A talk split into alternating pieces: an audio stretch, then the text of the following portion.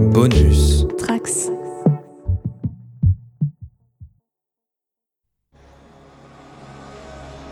Enfoui depuis des millénaires. Un mystère. Un secret. Un passage vers le futur. Où l'avez-vous trouvé? J'avais jamais rien vu de ce genre. Un homme saura décrypter le code et ouvrir la voie. Il fallait lire Porte des étoiles. C'était là, ça nous crevait les yeux. Un autre commandera l'expédition. Pourquoi êtes-vous là?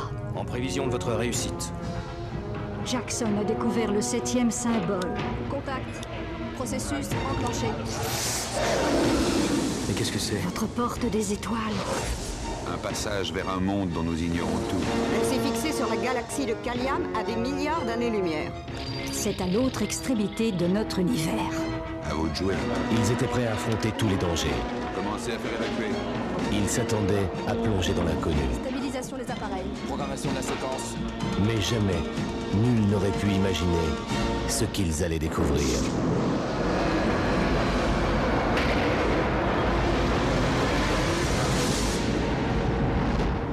Putain, c'est géant Bonjour et bienvenue sur le meilleur cadran pop, ou plutôt sur le site alpha, nouveau spin-off du coin pop consacré à la franchise Stargate, puisqu'on a décidé de parler euh, un petit peu plus toujours des étoiles pendant que le cadran pop est en pause euh, parce qu'il n'y a plus de série Star Trek euh, diffusée.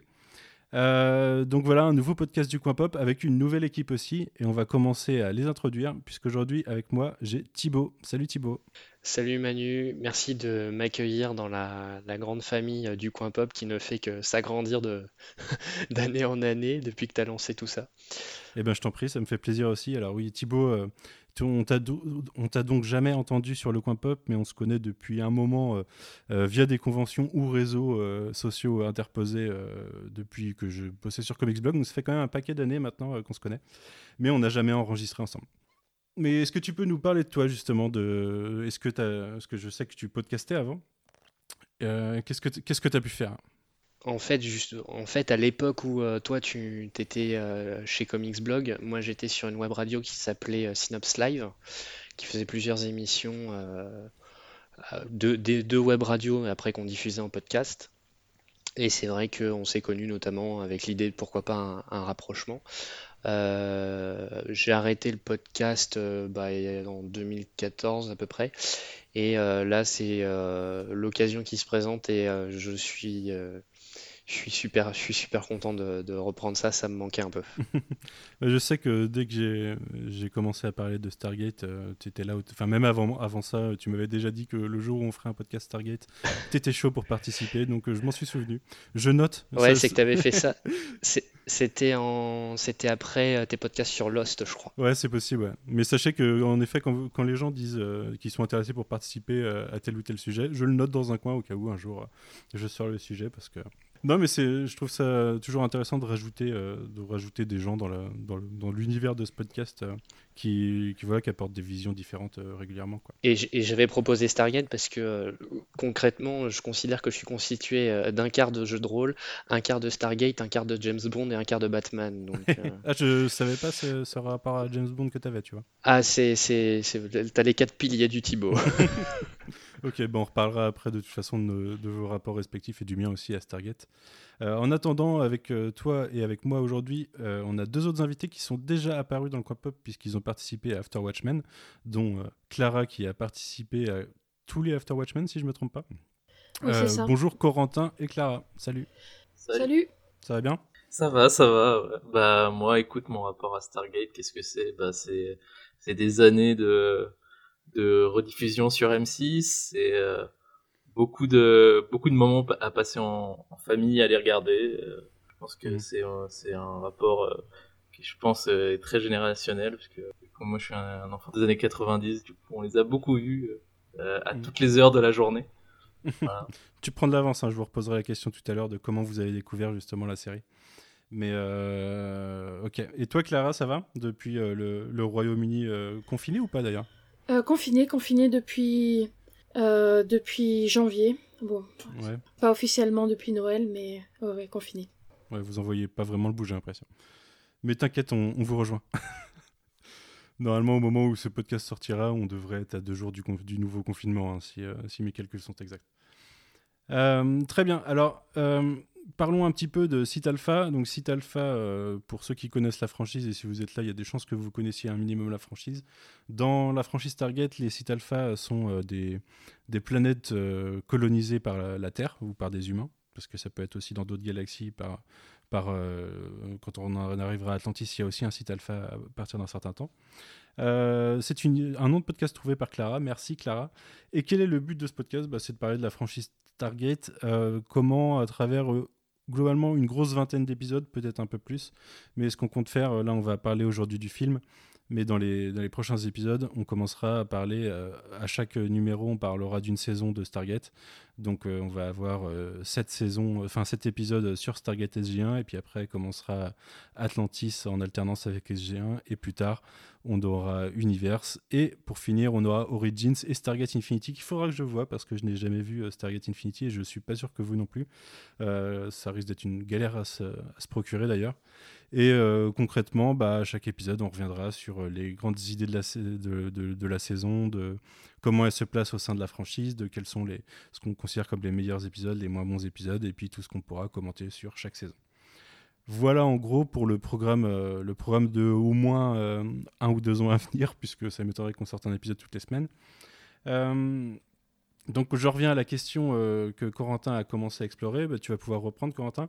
Je voulais savoir votre rapport à la franchise Target et surtout comment vous l'avez découverte? Est-ce que vous avez découvert le film d'abord, la série d'abord? Euh, Comment, dans quel ordre avez-vous fait ça? Vas-y, Corentin. Bah, du, coup, comme je disais, non, nous, enfin, moi, en tout cas, j'ai plus euh, regardé la série, vraiment de manière très désordonnée, puisque je pense que c'était vraiment, peut-être, que c'était directement des rediffusions.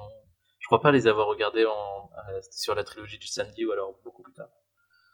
Mais en gros, voilà, euh, beaucoup regardé à la télé, donc en série, et le film euh, plus tard, je crois qu'on a, on a vu le DVD euh, un peu plus tard, et du coup, on a pu voir le film.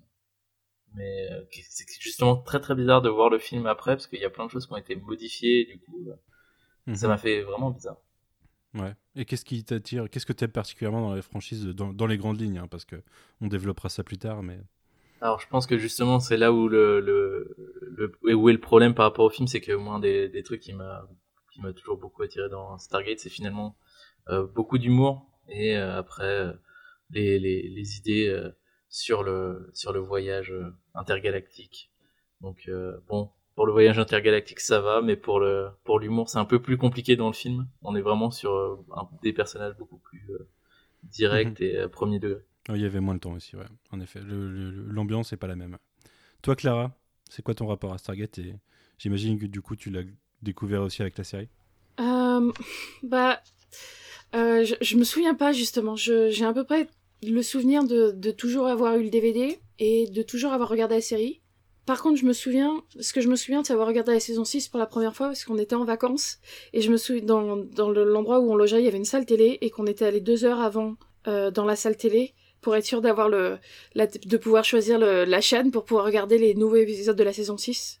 Et euh, je me souviens encore d'avoir regardé l'épisode où O'Neill est prisonnier de Baal. C'est c'est vous dire, euh, Mhm. c'est vous dire la- les mémoires, les souvenirs que j'en ai. Mon rapport à la série, c'était, je pense que c'est la première série que j'ai regardée euh, euh, obsessionnellement, je pense, euh, dans un sens un peu geek du terme, d'adorer la série et d'aller à fond dedans.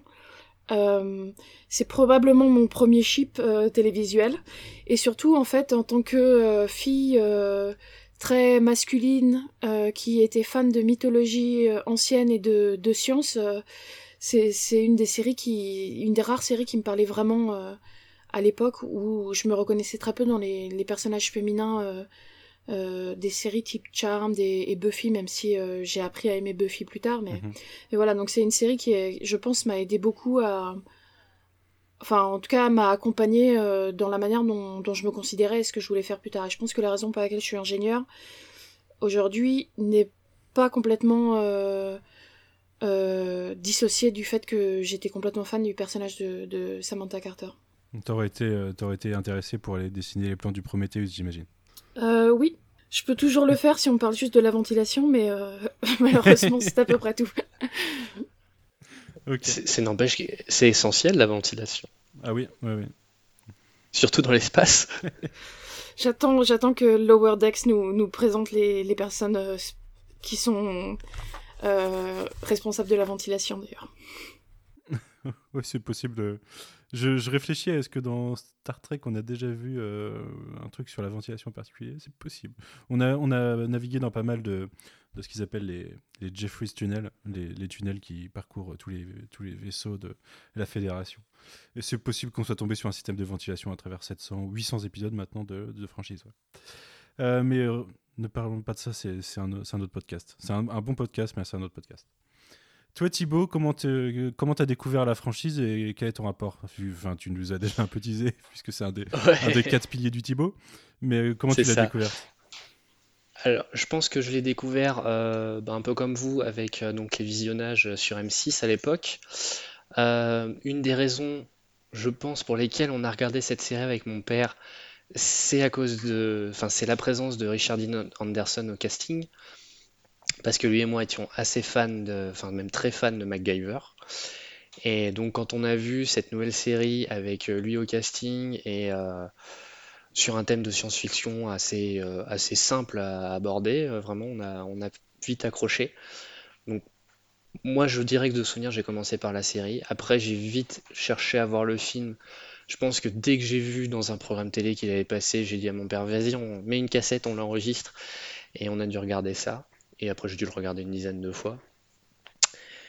Et euh, je crois que j'avais d'ailleurs vu aussi le pilote de d'Atlantis. Enfin, j'avais essayé de suivre Atlantis la première saison lorsqu'elle a été diffusée sur M6. Euh, donc la première diffusion pour le coup. Puis après les, années ont passé, j'ai dû arrêter. J'ai repris quand j'étais à l'université, j'avais 19-20 ans. Euh, j'avais envie de reprendre Stargate et je m'étais offert l'intégrale en DVD. Ok. Et dans les grandes lignes, qu'est-ce, que, qu'est-ce qui t'attire dans Stargate? Qu'est-ce, que, qu'est-ce qui fait que c'est une de, un de tes quatre piliers? Et qu'est-ce qui fait Alors, euh, je pense que ce qui m'a toujours attiré, c'est le fait qu'à un moment ou un autre, on revienne à la Terre. Euh, et donc, on ne soit pas sur de la science-fiction à la Star Wars ou à la Star Trek, euh, qui sont les deux franchises les plus connues dans ce genre-là, et qu'on soit vraiment dans notre époque d'aujourd'hui et se dire, voilà, on a accès à des technologies extraterrestres euh, euh, futuristes très avancées. Euh, et à côté de ça, sur Terre, bah, on a toujours, bah, on avait les, téléphones à cadran encore à cette époque-là. Hein. On mhm. n'avait pas encore l'internet globalisé, ni, même les téléphones portables miniatures. Et, je crois que c'était ce, rapport au, réel, au concret, à, bah, notre monde, enfin au monde dans lequel on vivait à ce moment-là, qui rendait cette, cette, série particulièrement attachante. Mhm. Je crois que j'avais un petit crush sur Samantha Carter aussi. Est-ce que c'était pas le cas de nous tous Mais c'est marrant que tu parles de technologie parce que je me suis fait la réflexion euh, il y a quoi quelques jours, une semaine peut-être. Je suis en plein rewatch, euh, je suis dans la saison 4 là et dans la saison 3 on rencontre euh, Machello. Et quand ils arrivent sur la planète, il y a pas mal de technologies euh, qu'il a construit, dont un truc qui ressemble à une tablette en fait, un gros iPad. Euh, et, Carter elle est un peu folle devant, alors que maintenant en fait, tu regardes ça et tu te dis ouais c'est un iPad quoi. Mais c'est assez cool. Mais ce serait, je pense que ce serait un, gros défi. J'anticipe probablement sur des futurs euh, sujets mhm. sur lesquels on parlera plus tard dans le podcast, mais je pense que ce serait un gros défi de faire une Star... Si on refaisait Stargate SG1 aujourd'hui, bah, je pense que ça n'aurait pas la même saveur parce que bah, quelque part les technologies qui étaient présentées chez euh, les, peuples extraterrestres à cette époque-là, bah, il y en a plus, la plupart, et l'exemple que tu as donné est, assez parlant, on les a sous une forme ou une autre. Mhm. Après, ils peuvent, ils pourraient aussi euh, vendre ça comme le fait que, d'ailleurs, il me semble que c'est ce qu'ils disent un moment dans la série, qu'ils ont utilisé la technologie euh, alien pour la, la vendre euh, dans le public euh, euh, dans mhm. le public et que du coup une partie de, des avancées qu'on a eues depuis la fin de la, de la, saison 10 ou, ou des autres séries sont entre autres dues à des technologies qu'ils ont trouvées dans d'autres mondes. Mm. Oui, il me semble que c'est exploré à travers un épisode avec un chef d'entreprise, un truc comme ça, qui doit devenir Goa'uld pour, pour devenir immortel ou se sauver, je sais plus. Mais, je crois que c'est celui avec Maxwell Sheffield. Ouais, ça. A... Oui, c'est lui, ouais. il y a cette problématique-là qui est soulevée, en effet. Quant à moi, du coup, euh, bah, du coup, j'ai découvert Stargate avant vous. J'ai découvert Stargate à la base euh, à travers la bande-annonce de Stargate que j'avais vue sur une VHS. Me souviens très bien exactement de l'endroit où j'étais et de l'effet que ça m'a fait quand j'ai découvert la bande-annonce. C'était sur, du coup, euh, pour ceux qui ont connu la VHS, on avait des bandes-annonces en lançant une VHS d'autres films de, des mêmes studios de production et il y avait la bande-annonce de Stargate. Alors, j'ai aucune idée du film que j'allais regarder. Je me souviens juste de la bande-annonce. Euh, et j'avais trouvé ça incroyable. Enfin, ça m'avait tout de suite attiré. J'étais j'ai toujours été un grand fan de science-fiction. Et du coup, euh, ça devait être en, je sais pas, 96 que j'ai vu euh, cette bande-annonce, puisque c'était sur une VHS. Et j'ai dû ensuite découvrir le film en VHS en 97. Et pas très longtemps après, du coup, j'ai toujours été un grand fan de série aussi. Et du coup, Thibaut, je découvre qu'on a un autre point commun, c'est que j'étais fan hardcore de MacGyver quand j'étais gamin. Et peu de temps après avoir vu le film, euh, on n'avait pas euh, Twitter à l'époque ou euh, tous les sites d'infos qu'on a, donc je ne savais pas qu'une série Stargate allait arriver, mais j'ai vu la bande-annonce sur M6 de la future série Stargate avec Richard Dean Anderson du coup, et ça m'a bien chauffé et c'est arrivé pas longtemps après parce que je vous dis j'ai découvert le film en 97 et la série elle a commencé en février ou mars 98 en France je crois à être diffusée, puisqu'elle a commencé en, en 97 à être diffusée aux États-Unis. Euh, et, été accroché assez rapidement. J'ai été, euh, je vous dis que je, suis un fan de séries, un fan de SF, donc euh, ça collait bien. J'étais un fan de Sliders notamment, et on avait un peu le même principe de découvrir de nouveaux mondes à chaque épisode. Et du coup, je me suis assez facilement accroché à la franchise. Moi, ce que je trouve fascinant dans cette franchise, et du coup, Thibaut a un peu abordé le sujet, c'est le rapport de la Terre au milieu de cet univers et le fait qu'on on va du moment où la Terre euh, découvre la porte des étoiles, du coup avec le film et euh, avec le début de la série où elle découvre qu'elle peut euh, aller sur d'autres mondes. Et on, va de là à comment la, Terre petit à petit prend sa place au sein de cet univers et va développer ses flottes, va développer, justement, va intégrer tout ce savoir et ces technologies aliens à, sa façon de procéder. Et le fait qu'au début c'est tout américain et qu'avec le temps ça devient un projet international au fil des saisons je trouve que c'est quelque chose de passionnant. Et, alors à l'époque, j'avais pas du tout vu euh, Star Trek, euh, mais je l'ai vu depuis et c'est quelque chose qu'on n'a pas du tout en fait dans Star Trek. On commence alors que la Terre euh, explore déjà l'espace et même si on a Enterprise plus tard qui est nul, et ben on est déjà à un moment où, où, où, tout ça a commencé à se faire en fait. Et, et là, vous voyez, dans mon rewatch, j'ai vu il y a deux épisodes, le premier épisode avec le l'X301, donc la Terre qui commence à faire ses, euh, ses, propres technologies, ses propres vaisseaux, et on a eu euh, les, réacteurs Anaquada aussi depuis la saison 3. Enfin, c'est des, voilà, des petites touches qui arrivent au fur et à mesure que je trouve très cool et qui montrent une progression à travers les saisons. Et du coup, voilà. Les deux exemples que tu cites là, on rentre dans, ce qui fait le, un, des, un, des, des, trucs que j'adore le plus dans cette série l'appropriation des technologies extraterrestres et ce que ça devient par la suite. Et, là, tu parles d'éléments de, qui sont dans la saison 3, dans la saison 4. Dans la saison 5, il y a un, un événement majeur mhm. au niveau de cette notion d'appropriation. Et la première fois que je l'ai vu, mais j'étais mais, mais comme un gosse, quoi.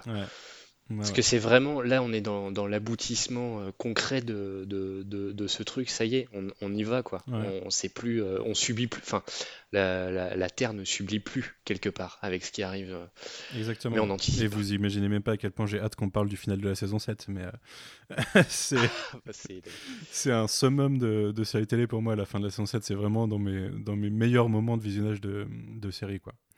D'ailleurs, je l'ai pas dit, mais euh, autre rapport que j'ai avec Stargate, c'est la toute première série que j'ai commencé à télécharger de façon illégale. Euh, j'ai vu les sept premières saisons sur M6 et euh, début d'Atlantis et la saison 8 sont les toutes premières séries que j'ai commencé à télécharger et juste avant Lost en fait. J'ai commencé à télécharger Lost juste après ça. Mais ça m'a mis le, pied à l'étrier et, du coup c'est en 2004 et, voilà, voilà, à quel point j'étais fan de la franchise, c'est que je suis allé, euh, au moment où j'ai commencé à pouvoir le faire, euh, j'ai arrêté de prendre le temps. Quoi. Et c'est d'ailleurs euh, ce qui m'a emmené à, la VO en fait, parce qu'avant je regardais que en VF, et c'est Lost et Stargate, Atlantis et SG1 sont les premières séries que j'ai vues en VO. Et c'est depuis 2004 du coup que je regarde tout en VO en fait. Donc c'est clairement un, un, passage dans ma vie qui est lié à Stargate. Quoi. Bah, J'ajouterai un dernier truc. Je pense que c'est la première série que j'ai bingé. À l'époque, on disait pas ça, mais je crois que c'est la première série, justement quand je me suis offert l'intégrale en DVD et qu'après j'ai essayé de me, je me suis procuré euh, Atlantis euh, par des Mhm. moyens détournés euh, que tu as évoqués juste avant. Du coup, je pense que c'est la première série que j'ai bingé, à regarder euh, 4, 5, 6 épisodes dans la même journée. Ah ouais Bah moi avant bah, on était un peu pris par les euh, par les diffusions télé donc moi j'ai tout vu en temps réel en fait de Stargate enfin temps réel français sur les sept premières saisons et VO ensuite sur la suite. Mais euh, non, c'est pas la première série que j'ai bingé, je pense que c'est 24 la première série que j'ai bingé enfin 24 heures chrono à l'époque. J'avais enregistré la saison 1 sur Canal+ et je me suis tout refait d'un coup. Donc euh, c'était ça ma première série binge. Euh, ok, bah écoutez, on va passer, euh, après cette introduction, on va passer euh, au film qui a lancé tout ça. Et du coup. Et quel film Et quel film?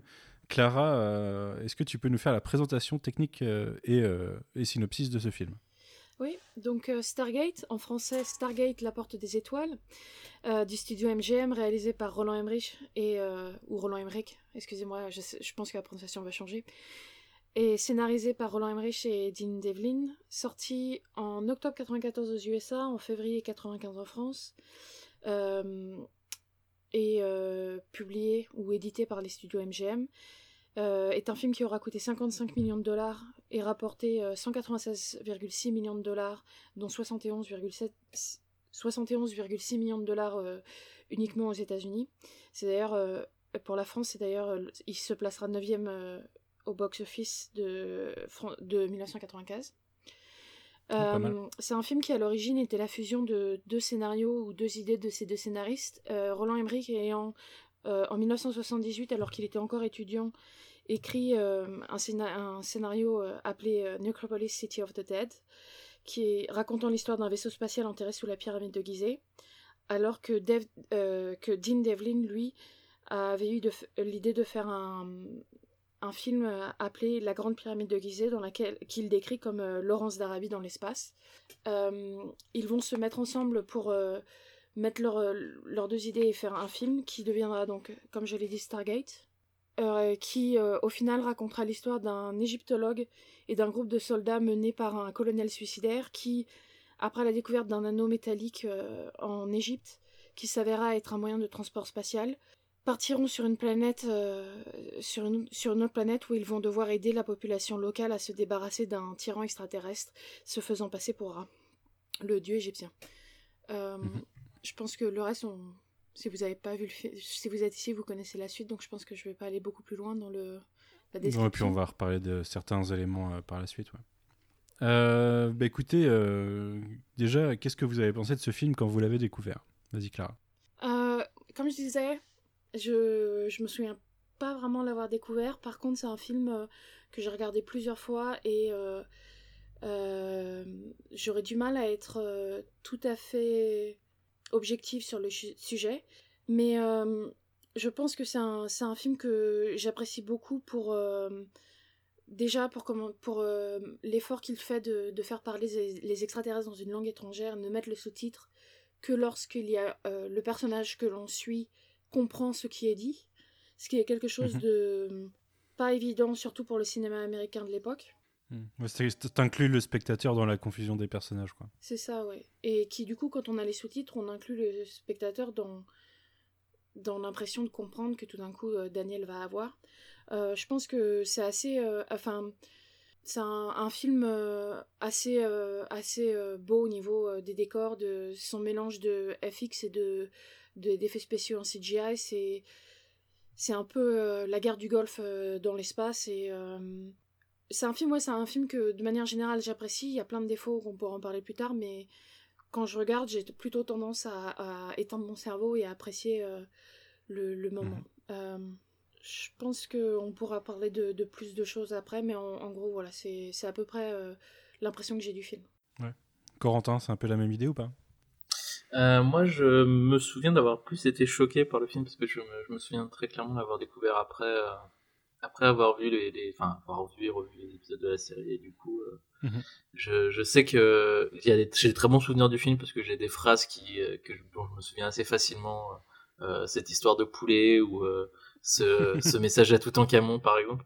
Mais euh, donc, je sais que le, enfin, j'avais bien aimé le film à l'époque et en même temps j'avais été un peu j'avais j'avais une distanciation parce que c'était pas du tout la même chose que que ce que j'avais découvert en série et et en même temps ça m'éclairait sur le, le passé de la série parce que j'avais toujours eu l'impression de ne pas avoir vu le, le tout début quand, parce qu'ils font souvent référence à Ra, ils font souvent référence au, au, film en fait, sauf que ça fait pas partie des, des épisodes de la série.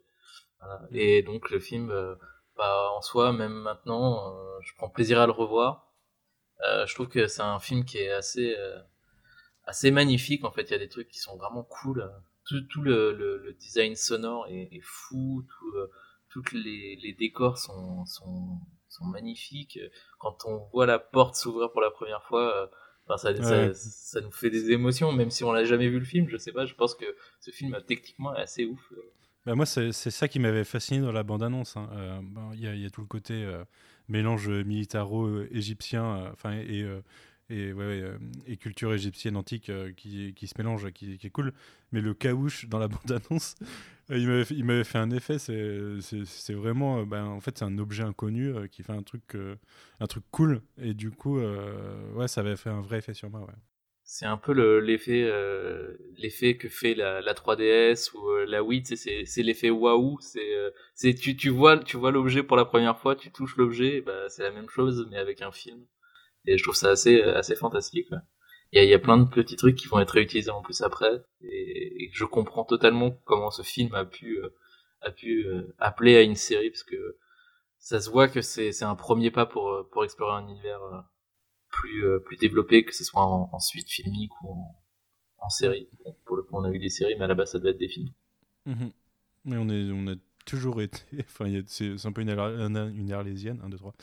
C'est un peu une arlésienne, ils en reparlent régulièrement euh, de, de faire des suites. Euh, je pense que les dernières mentions, ça date de, de, cette décennie en tout cas.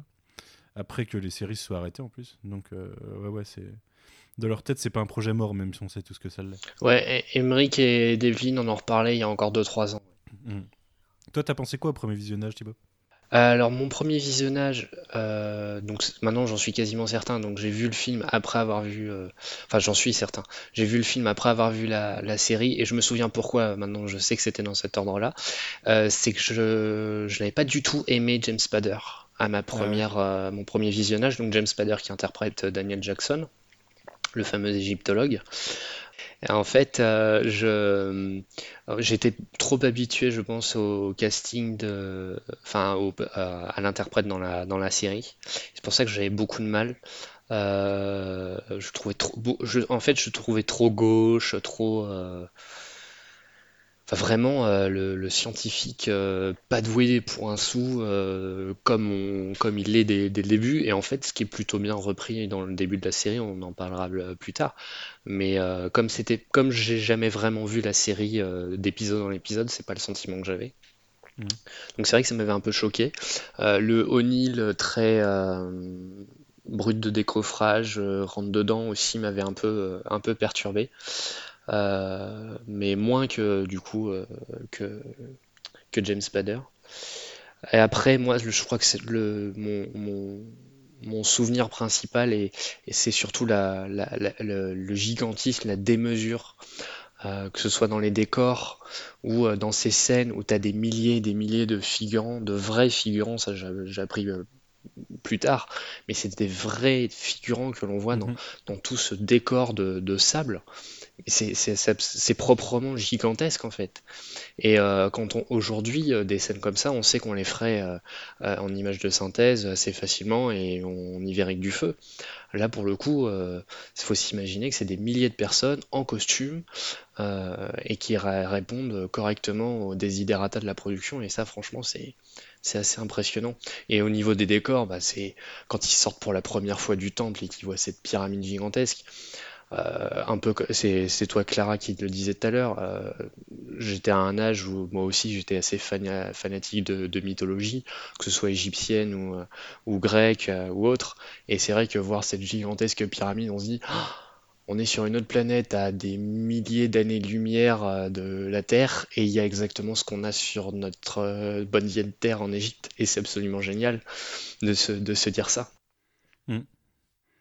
Moi, euh, je me souviens, alors du coup, euh, je l'ai vu euh, avant la série, donc j'étais pas perturbé par tout ça. Mais je me souviens que j'étais.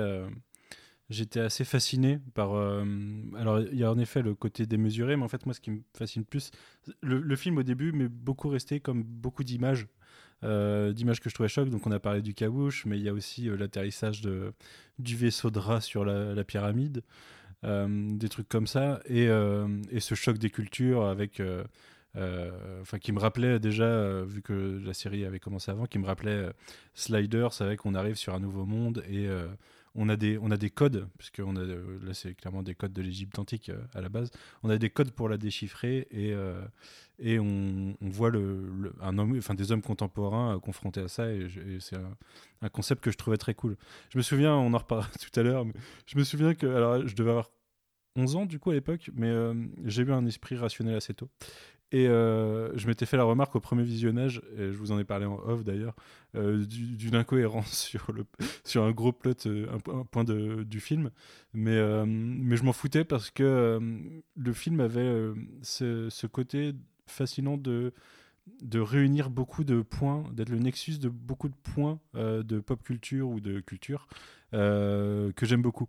Il y a le côté, euh, le côté complexe militaire secret américain, l'armée hyper cynique qui, qui, qui découvre un truc et veut le faire exploser. Le, côté rencontre de culture, comme je disais, le, le moment où Jackson se rend compte que les symboles sont des, sont des constellations et explique le concept de, pour euh, contacter une destination lointaine, euh, de faire une triangulation par des, par des constellations avec un point d'origine et tout. Moi, c'est vraiment des trucs qui me, qui me passionnaient à l'époque. Et, euh, et du coup, voilà, c'était vraiment beaucoup d'éléments que je trouvais ultra cool et euh, qui se mariaient bien ensemble, je trouve. Donc, j'avais vraiment le sentiment de ne pas avoir vu ça, euh, euh, enfin, de jamais vraiment avoir vu ça. Et c'est quelque chose, enfin, c'est un sentiment que j'apprécie en général. Euh, je sais pas vous, mais en général, quand on va au cinéma ou quand on découvre une nouvelle série, c'est quelque chose qu'on cherche, quoi. De, de, pas, on cherche pas forcément le côté rassurant de quelque chose qu'on connaît, mais justement de découvrir quelque chose qu'on qu'on n'a pas forcément imaginé ou qu'on n'a pas vu, ou même si on l'a imaginé, qui est mis en image pour la première fois. Et euh, vous le savez sûrement, moi, étant très fan de Lego, euh, m'inventant plein d'histoires, euh, découvrir un concept de porte des étoiles, ça m'a donné beaucoup d'idées par la suite dans mes jeux avec mes Lego. Donc franchement, c'était le bon âge pour découvrir ça. Et, un autre point dans les images que je trouvais fascinant, c'était Ra. Le côté androgyne de Ra, c'est pareil, c'est quelque chose que j'avais jamais vraiment vu à la télé, qui est on, on joue même pas vraiment dessus, ou on cherche même pas à, voilà, à tirer sur le truc euh, au sein du film. Mais euh, donc Ra qui est interprété par euh, Jay Davidson, on aura une, j'aurai une petite anecdote sur lui tout à l'heure, mais qui est un acteur en plus que bah voilà on connaît on connaît pas tellement et, voilà qui, donne ce côté perturbant de tu sais pas. Enfin moi j'avais 11 ans, je me disais mais c'est un mec, c'est une fille, qu'est-ce qui se passe? Et et je trouvais ça assez euh, voilà assez inédit, assez cool à voir quoi. Donc voilà, c'était pour moi beaucoup de choses nouvelles et beaucoup de choses cool qui se réunissaient, se mélangeaient et formaient une formule à peu près parfaite. Alors j'étais assez euh, déconcerté euh, cette semaine en faisant des recherches sur euh, les critiques du film à l'époque, où j'ai vu beaucoup de critiques pas forcément super positives. Il y a une note assez moyenne, je crois, sur les, sur les Rotten Tomatoes ou euh, Metacritic, des trucs comme ça. Je crois qu'il est dans les 5, 5,5 à peu près sur 10. Euh, ce qui est relativement moyen, quoi. On va dire que c'est un film passable selon, euh, selon la moyenne des gens. Alors que pour moi, c'est un pilier de la science-fiction euh, au cinéma, quoi. Et pour toi aussi, du coup, Thibaut, j'ai l'impression. Et pour euh, vous, c'est du coup Clara euh, et Corentin, c'est peut-être plus la série à la base. euh, qui, Ouais, qui- qui- qui La série, ouais, le film, moi. Mais pour moi, c'est un, cla- c'est un classique de SF, quoi. Euh, je, je pense que personnellement c'est mon préféré de, de Roland Emmerich. Je dirais même que c'est le seul de- d'Emmerich que j'ai vu que j'aime. Après j'ai pas tellement de souvenirs des autres, mais euh, oui je pense clairement que il y a une, de manière générale il a une esthétique qui lui est, qui lui est assez propre et qui, qui donne quelque chose de différent. Je trouve. euh, Enfin ouais c'est quelque chose. Enfin je trouve qu'un un film euh, est marquant quand on peut te montrer une image du film et tu sais de quel film il vient et, et je pense que c'est clairement le cas pour, pour Stargate. Moi, je, je, pense, je me rappelle, la première fois que, que je l'ai vu, euh, ce qui m'avait aussi marqué, c'était le, le, l'histoire de O'Neill, qui est, du coup, qu'on, qu'on nous Ouais, explique plus en ouais. profondeur. On nous le- l'explique dans la série, mais je trouve que les, du coup, les épisodes sont, le, le- l'explique, euh, j'avais beaucoup moins, de- j'ai beaucoup moins de souvenirs de l'épisode qui l'explique, alors que dans le film, je trouve que ça marche très bien, et puis on voit totalement que, que le personnage de O'Neill est vraiment euh, détruit par ça, et, Et donc ça, ça m'avait, ça m'avait aussi beaucoup marqué à l'époque. Il y a aussi la l'utilisation de théories du complot ou de de, de bah, du coup là c'est le, c'est les grands anciens du coup c'est le la théorie des grands anciens qui mhm. aurait créé l'humanité. Ça aussi, je trouve que c'est toujours des trucs moi qui me fascinent dans les dans les séries, dans les films, quand on parle de, de, de, de théories totalement loufoques qu'on va développer euh, euh, sur, un, sur la longueur ou sur, euh, sur pour en faire une idée euh, finalement pas si bête que ça et qui marche. Ridley Scott n'a rien inventé. D'ailleurs, Stargate, en réalité, si je me trompe pas, c'est un vrai programme de l'armée US. Il me semble que c'est lié au, au, je sais, au projet MK Ultra ou quelque chose comme ça. Il me semble que c'est le projet dont il parle dans euh, le film avec, euh, avec euh, Ewan McGregor et, et George Clooney qui s'appelle en anglais The Man with Les chefs du Pentagon Ouais, c'est ça. Il me semble que le projet dont il parle, justement, c'était un vrai projet qui a vraiment existé, qui, en tout cas, une de ses nominations, c'était Stargate. Ouais, bah en même temps, ce, nom, ce genre de nom cool, oui, oui, ils aiment bien utiliser. Bah, ils ont aussi un projet Star Wars d'ailleurs, enfin, il y avait un projet Star Wars. Donc oui, oui. Bah, euh, Star Wars, c'est les, c'est les missiles pour, euh, pour euh, c'est les missiles pour intercepter les armes nucléaires. Ah, la différence, c'est qu'il me semble que Star Wars a été nommé par Reagan d'après le film, alors que le film Stargate oui, est tout nommé d'après le programme de, de l'armée américaine. Mais je trouve ça assez intéressant comme, comme idée. C'est quelque chose qui finalement est repris dans les séries, cette idée de prendre des théories du complot et de dire ouais non mais ça se trouve il y a vraiment quelque chose ou alors on nous dit que c'est, c'est MK Ultra, c'est juste des ce truc, mais ça se trouve, il y a quelque chose de plus profond derrière. Ouais, je trouve ça vraiment intéressant. Mhm. comme quand ils découvrent les Asgard et qu'ils se rendent compte qu'en fait, euh, les aliens de Roswell existent probablement, que c'était des Asgardiens. Mais euh, oui, je voulais citer un autre truc aussi. Alors, euh, à l'époque, quand j'ai découvert le film, je connaissais pas du tout, mais vous connaissez probablement une des lois de Clark. Il y a trois lois de Clark, je les ai pas toutes, mais enfin, je pas toutes dans l'ordre. Je crois que c'est la troisième du coup, qui est le concept que toute technologie suffisamment avancée euh, passe pour de la magie. Et euh, du coup, c'est le concept qui est repris euh, au cœur de la franchise Stargate, au cœur du film de base, et ensuite qui est développé avec l'idée des Goa'uld. C'est que les, du coup, les Go, ces aliens se font passer pour des dieux avec une technologie avancée auprès de civilisations moins avancées qui, qui du coup, bah, tombent dans le, dans le panneau. Quoi. Et c'est, du coup, c'est, un point assez important de toute cette franchise qu'on, bah, qui dure tout le long en fait, parce qu'on se rend compte que toutes les légendes qui, euh, qui peuplent la Terre viennent de rencontres avec des aliens ou de technologies avancées. Quoi. Ah oui, il y a un autre point que j'ai pas mentionné, on n'en a pas parlé, je t'en ai pas demandé euh, dans la fiche technique là d'ailleurs. Euh, la musique de David Arnold, qui est très bonne, ayant revu le film hier, je trouve que la musique fonctionne vraiment bien, ça donne une ambiance au film. Elle, est un peu elle a été un peu retravaillée, modifiée pour faire la musique de la série. Et d'ailleurs, quand je parlais du côté du côté euh, complot, enfin américanisme euh, un peu bête, euh, l'armée qui veut tout faire péter. cette transformation de la musique va un petit peu avec la transformation de, de l'esprit militaire au sein de la série. Plus tard, on en reparlera, mais c'est elle est c'est un peu c'est un peu une version légère de, de l'esprit du film ce qu'on retrouve dans la série mm. mais pour reparler de la musique et du fait que ce soit un pilier de, de la science-fiction je pense que la musique est aussi typiquement euh, je, pense pas que c'est peut-être pas euh, Star Trek ou Star Wars, mais ça reste quand même le thème de Stargate est quand même très reconnaissable et, euh, et c'est mhm. quelque chose. Enfin, surtout le thème, voilà, le thème de Stargate est, vraiment incroyable, je trouve, par un musicien que finalement, mhm. contrairement à Star Wars ou à d'autres franchises, sont des musiciens qu'on qu'on connaît beaucoup. David Arnold, on le connaît pas plus que ça, et pourtant, enfin Stargate, je trouve que c'est vraiment un un super boulot qu'il a fait. C'est un truc que je pense que ça fait partie de, de, ces musiques. Tu passes quelques notes et la plupart des gens vont savoir de quoi on parle. Mmh. Ouais, ouais. Euh, est-ce qu'il y a des points particuliers euh, On va, on va peut-être développer un petit peu certaines histoires, euh, enfin certains points de l'histoire.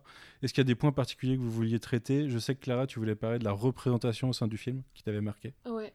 Vous voulez parler de ça de maintenant? Peut-être on peut parler de quelque chose d'un peu plus joyeux avant ah bah alors, moi j'avais un sujet qui est pas du tout joyeux. Je voulais juste rebondir sur ce qu'a dit Corentin. Euh, effectivement, la première fois que j'ai vu le film, l'histoire, le, la, la, backstory de, du colonel O'Neill avec ce qui est arrivé avec son fils. Mhm. Euh, à l'âge où j'étais, euh, ça, c'était assez, assez, choc à, à, encaisser quand même, de se dire c'est pas un sujet qu'on avait fréquemment, que ce soit dans les séries, les films, etc. puis en plus, c'est un sujet qu'on qu'on connaît pas en France.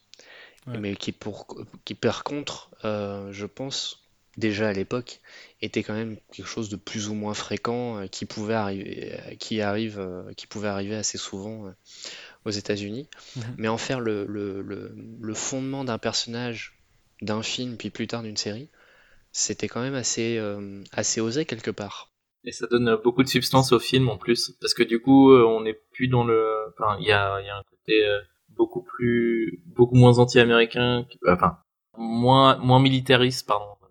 Un côté beaucoup moins militariste que, que ce qu'il va y avoir après dans la série, mais parce que du coup, on, on, est toujours dans le trauma, l'exploration du trauma de, de O'Neill, et pourquoi pour lui c'est pas grave de, de, de, mettre fin à sa mission comme ça, et pourquoi il accepte. Mais je me demande justement si c'est pas dû au fait que le réalisateur, euh, qui est aussi scénariste, Roland Emmerich, est, est, est allemand, et que euh, c'est c'est un réalisateur qui a clairement une, une histoire de, de, montrer des films, de montrer un certain genre de patriotisme, et je pense le patriotisme que lui il voit des Américains, mais, euh, mais je pense que le fait que lui, il vienne d'un pays où, où il n'y ait pas euh, d'armes à feu, en tout cas pas sur le même niveau qu'aux États-Unis, doit avoir euh, un impact sur le fait que ça en parle beaucoup plus que dans la... Enfin, ça soit traité d'une manière différente de ce qu'on aurait vu dans un film du même genre fait par un, Américain, par exemple,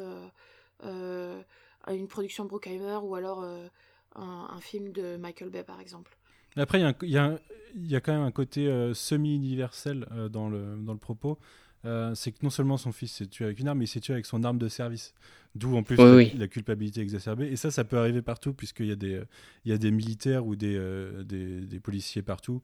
Et que, bah, enfin, ça arrive qu'il y ait des gens, enfin, beaucoup de flics déjà se tuent avec leurs armes de service chez eux. Euh, mais c'est quelque chose qui peut arriver. Hein. Un enfant qui tombe sur l'arme de service de son père, euh, ça peut arriver chez nous.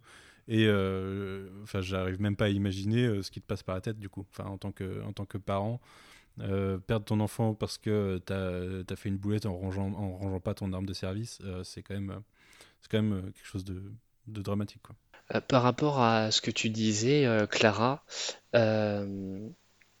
le, je, en fait, j'ai de vagues souvenirs, mais je sais que le rapport de Roland Emmerich avec l'armée, et particulièrement l'armée américaine, bah, déjà se retrouve dans beaucoup de ses films, euh, que ce soit euh, les Independence Day ou euh, Godzilla par exemple. Et je, alors attention, je vais peut-être m'attirer les foudres de certains de, nos auditeurs, mais il y a Durandal qui avait fait des vidéos sur la filmographie de Roland Emmerich et qui avait analysé son rapport à l'armée américaine et comment il le traitait, et j'avais trouvé ça assez intéressant, ce point-là particulièrement, et il l'avait abordé aussi au travers, au, travers de Stargate, et on n'est pas dans une... au final, si on regarde avec un peu de recul, on n'est pas dans une complaisance euh, exacerbé comme le fait euh, Michael Bay, que tu citais aussi, euh, Clara. On est quelque chose dans beaucoup, dans, on est dans quelque chose de plus nuancé chez, chez Roland Emmerich. Mais je suis même pas totalement d'accord avec toi sur Michael Bay d'ailleurs. Je trouve qu'il y a beaucoup de cynisme dans le dans l'écriture de Michael Bay et qu'en fait il joue, il a un peu un double un double propos dans, dans, ses films. il y a un côté anti-américain un peu dans ses films. Ce, que, ce que tu dis, euh, Manu, ça me rappelle, euh, je crois que c'était Lindsay Ellis qui avait dit que potentiellement Michael Bay n'aime pas l'armée, mais il trouve que les Américains sont cons et que du coup, par conséquent, ils aiment l'armée, ils leur donnent ce qui leur font plaisir ou un truc du genre. Mais pour revenir à Roland Emmerich, je suis assez d'accord avec ça.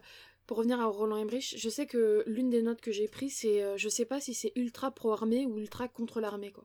Parce qu'à la fois, tu as une représentation des, militaires comme, euh, euh, surtout Ferretti par exemple, comme des gros cons, des gros bourrins.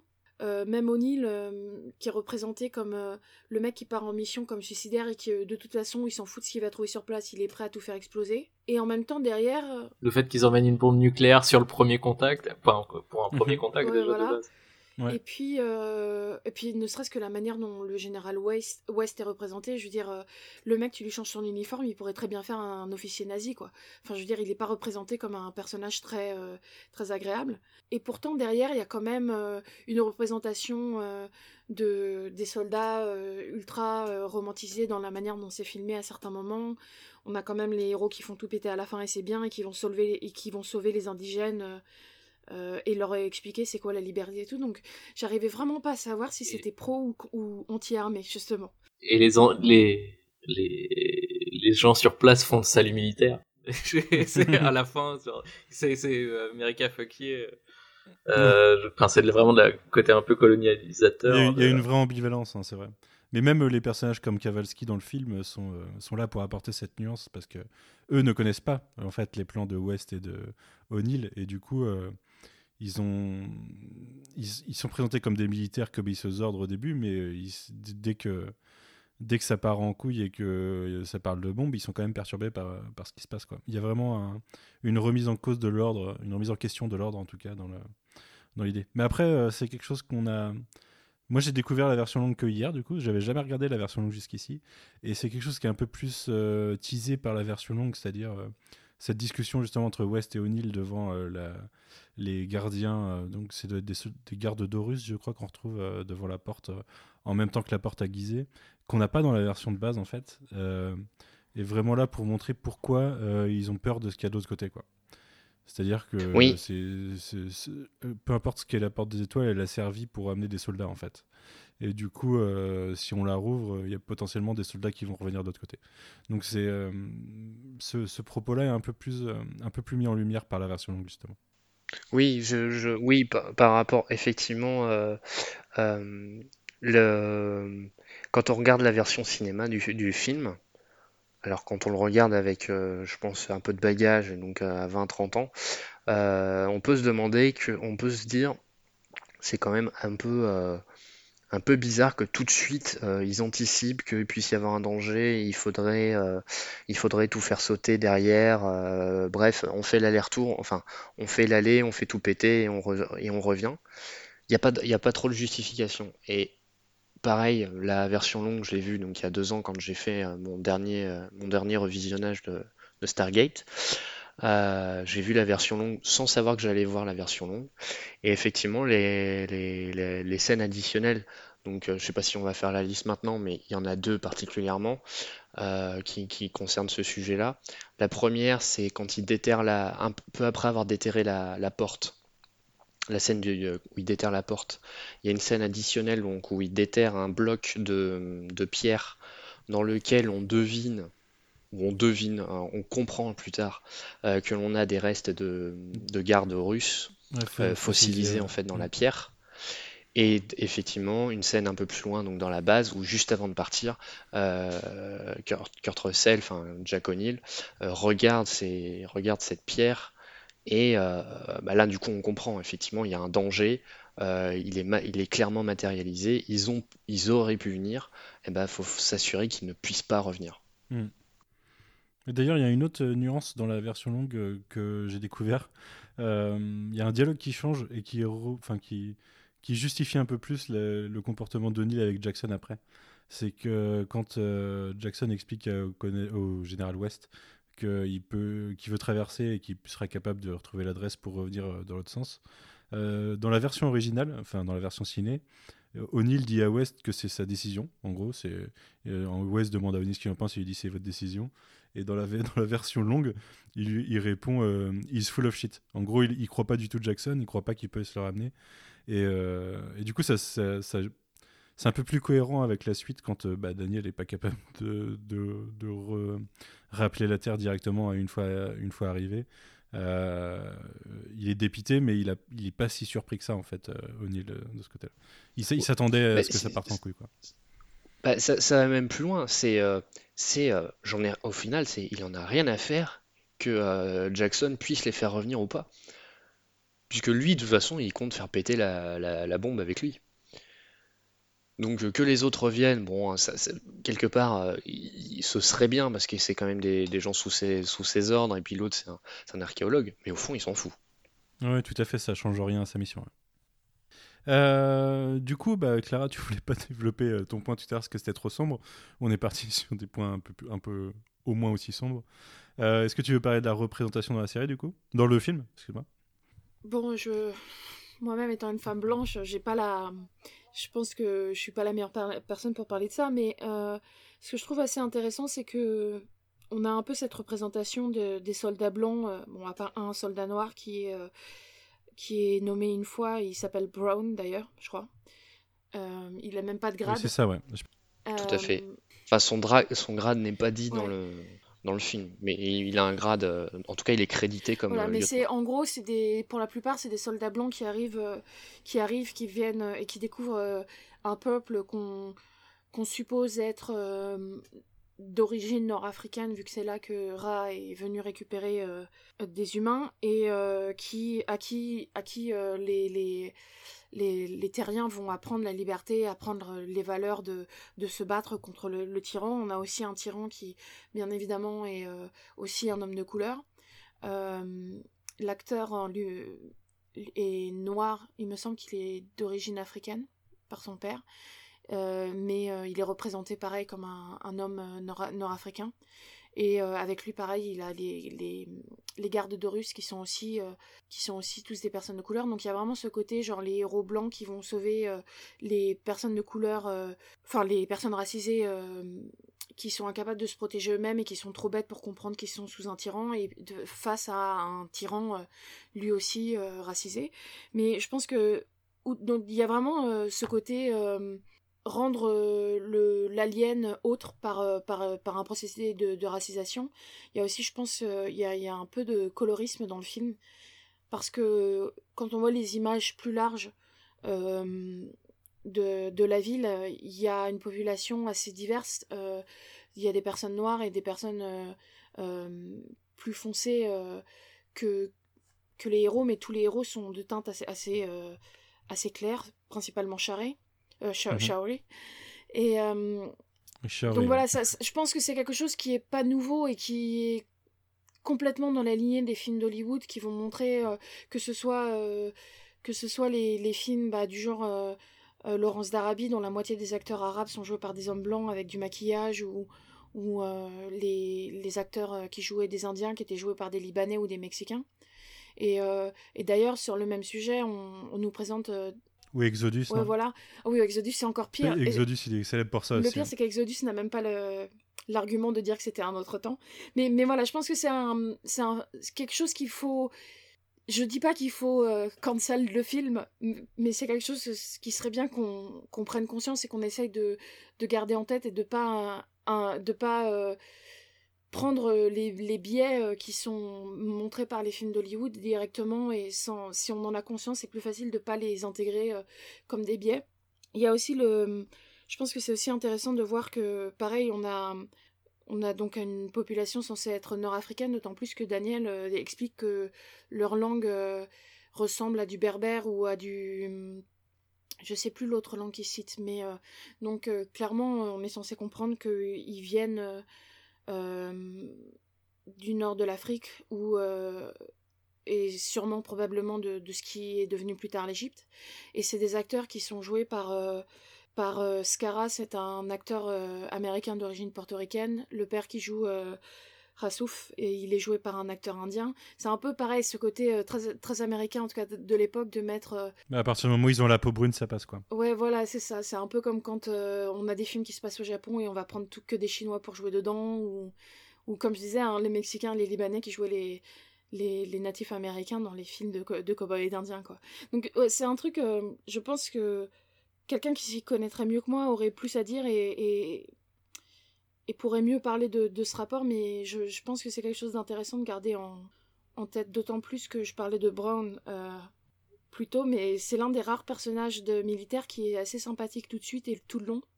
Et, euh, et Ferretti qui est montré comme un gros con, qui fait son gros bouli en allant euh, balancer les livres de Daniel, on dirait genre le job du lycée dans les films. Dans les films. C'est Flash Thompson, quoi. Ouais. Et pourtant, on aurait pu croire que ça serait hérétique et allait mourir parce que c'est un peu le, le typique du, du, du bully qui, qui meurt en premier. Et ben non, c'est Brown qui, est, qui pour moi était le plus sympathique et que j'avais le plus envie de, de survivre, qui, qui meurt sans raison. Enfin, donc voilà, y a, mhm. il faut, je pense qu'il faut garder en tête le fait que il y a une représentation de la race qui est pas qui est pas neutre et qu'on pourrait croire neutre et que malgré tout ne l'est pas et qui, qui, joue de notre de la manière dont on dont on voit euh, on comprend la réalité en fait. Mhm. Oui, d'autant. Enfin, je pense que ça représente bien le Hollywood de l'époque, hein, comme tu le disais. C'est pas, c'est assez standard et c'est même en partie le Hollywood de maintenant. Mais ce, qui est, ce qui est plus pernicieux encore, c'est que je pense que c'est même pas fait totalement consciemment, c'est juste un inconscient collectif qui, qui fait que répéter des schémas. Mais oui, oui, euh, c'est en effet pas, pas super clean euh, sur ce plan-là. J'ai retrouvé, euh, j'ai retrouvé, Clara, les langues qu'évoquait Daniel. Donc effectivement, il, il, évoque le berbère et il évoque aussi le tchadik ou l'omotique. Et l'omotique, c'est un ensemble de langues qu'on trouve dans des pays euh, d'Afrique de, de l'Est de l'Afrique comme l'Éthiopie. Ce qui n'est pas étonnant parce qu'il me semble que l'Empire égyptien est allé jusqu'au Tchad et euh, je ne sais pas l'Éthiopie, mais il me semble que l'Empire égyptien s'est étendu euh, assez loin vers l'Afrique l'Afrique de l'Est. Euh, mais, mais pour parler de la, de la racialisation de, de l'ennemi et de, de, du natif, euh, je pense que c'est aussi beaucoup dû à ce que, comme j'ai dit plus tôt, euh, le film c'est un peu la guerre du Golfe dans l'espace, et de manière générale ça représente... moi ce que j'ai trouvé c'est que ça représentait pas mal de guerres et d'images qui ont marqué l'inconscient collectif américain, ne serait-ce que... Bah, il y a littéralement une tempête de sable euh, au début du film avant que, que, le méchant arrive. Tempête de sable étant le, le nom de la mission euh, qui a lancé la... La, première guerre du Golfe, la première guerre du Golfe. C'est Tempête du désert. Ah oui, pardon, Tempête du désert. Euh, mais bon, ça reste, il y a littéralement une tempête du désert, quoi. Et non, mais, mais même sans ça, quand, quand Jack est envoyé en prison et qu'il retrouve le reste de son équipe, ils sont envoyés dans, ils sont envoyés dans une prison pleine d'eau, ce qui n'a aucun sens, euh, surtout dans un vaisseau où tu pourrais penser que le moindre poids compte et que. Et, pour moi, c'était juste représentatif de, de la vision que, que les Américains se font des prisons euh, pendant la guerre du Vietnam. Typiquement, tu vas voir un Rambo ou un film du genre, tu vas voir les Américains, les prisonniers de guerre qui vont être envoyés dans des prisons minuscules remplies d'eau. À un moment, il y a une image de Charret qui m'a clairement fait penser à, l'image de, euh, Charbat Goula, qui, euh, qui été une jeune une gamine qui avait été prise en photo par Steve McCurry, qui est la photo euh, qui s'appelle L'Afghan aux yeux verts, qui est une photo, pareil, qui, est super présente dans l'inconscient collectif. Pour ceux qui ne savent pas, c'est une photo pendant la guerre de l'URSS, enfin soviéto-afghane, c'est une, photo d'une petite fille Pashtun qui avait fui au Pakistan et, qui regarde la caméra avec des yeux verts très perçants et un, foulard euh, rouge. Donc ça fait. enfin, je sais pas, c'est une photo euh, qui a beaucoup marqué l'inconscient collectif. Et à un moment, quand euh, Daniel part et qu'on voit Charel le regarder, pour moi, ça a vraiment. ça renvoie vraiment à ça. Donc je pense que clairement, dans le film de, de, de Emmerich, il y a vraiment une volonté à, à mettre tout l'inconscient guerrier et tout l'inconscient euh, des guerres euh, principalement avec des, des, des, personnes euh, que les Américains considèrent comme bizarres, aliens, étrangers. dans, bah c'est clairement, la, clairement la peur de l'étranger, oui, et de populations considérées comme plus barbares par les États-Unis. Enfin. Sur ce côté inconscient collectif, la, toutes les scènes de rencontres entre, Daniel et, les militaires et euh, le peuple euh, d'Abydos, même si on ne sait pas encore que la planète s'appelle comme ça, euh, même dans mon esprit, on est clairement dans des images, dans des scènes qui nous évoquent la colonisation de, de l'Afrique ou, de, du continent américain par, par les Européens avec ce côté aussi où bah, certaines fois, du fait d'avancées technologiques, je pense les armes à feu par exemple, il y avait un côté un peu divinité ou magie, ce que tu évoquais par rapport à la loi de Clark, Manu. Mais il y avait, il y a aussi ça dans ce rapport avec ces populations indigènes qui n'ont pas la même, le même niveau de technologie que, bah, que les colons blancs en fait. Il y a, y y ça aussi hein, qui, est, qui, est, convoqué dans, déjà, dans ce film. Je, je me suis refait la remarque hier. Euh, le, le, début, le, quand ils sortent la porte des étoiles, c'est littéralement des esclaves égyptiens qui travaillent pour leur euh, pour le l'homme supérieur colon euh, qui vient d'un pays européen quoi. C'est eux qui font la ceux qui font la qui font la basse besogne quoi, qui vont soulever une porte qui fait quelques tonnes et qui qui déterrent et qui qui bossent pour je, je sais plus le je j'ai pas le jargon utilisé mais il y a une notion de c'est leur maître quoi Ah oui, je, je, voyais, je voyais pas ce que tu. Ouais, je crois qu'il l'appelle CD ou un truc comme ça, il me semble, non euh Ouais, ça, ouais, il me semble, ouais, c'est ça. Il y a aussi du Euh, vol je- de. J'avais pas compris que t'étais remonté au tout début du Ah film. oui, non, je parle oui, du début, je parle du début en Égypte, oui, à Gizeh. Il y a aussi des vols de reliques, puisque Catherine, elle vole une, une- un collier euh, directement.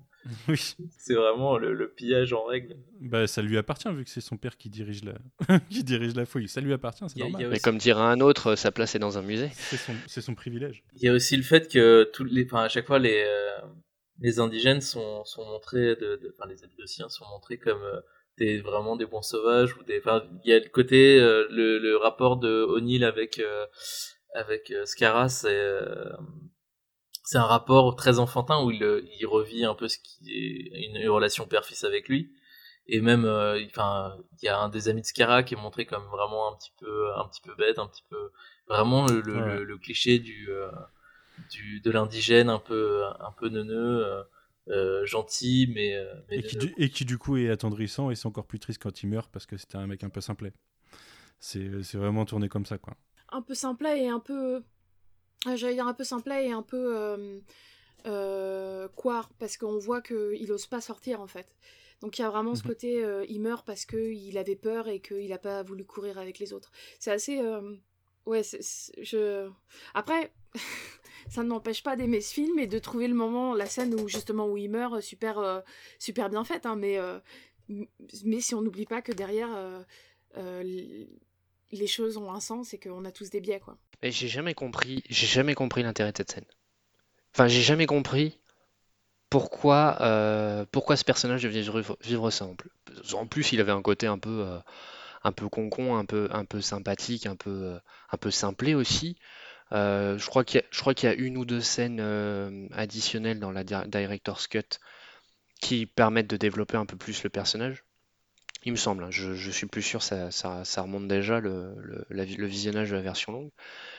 Et en gros, je trouve ça gratuit. c'est pour qu'à ce moment-là du film si tu sais pas qui sont les méchants au moins là t'es sûr Ouais, mais C'est pour enfin, attendrir les, les militaires américains, tu vois, il leur fallait ça. Il leur fallait ça pour que O'Neill ils se dise euh, non mais ce peuple il mérite d'être sauvé et puis on va tout faire pour, euh, pour que cette bombe tué les méchants et pas les gentils, tu vois.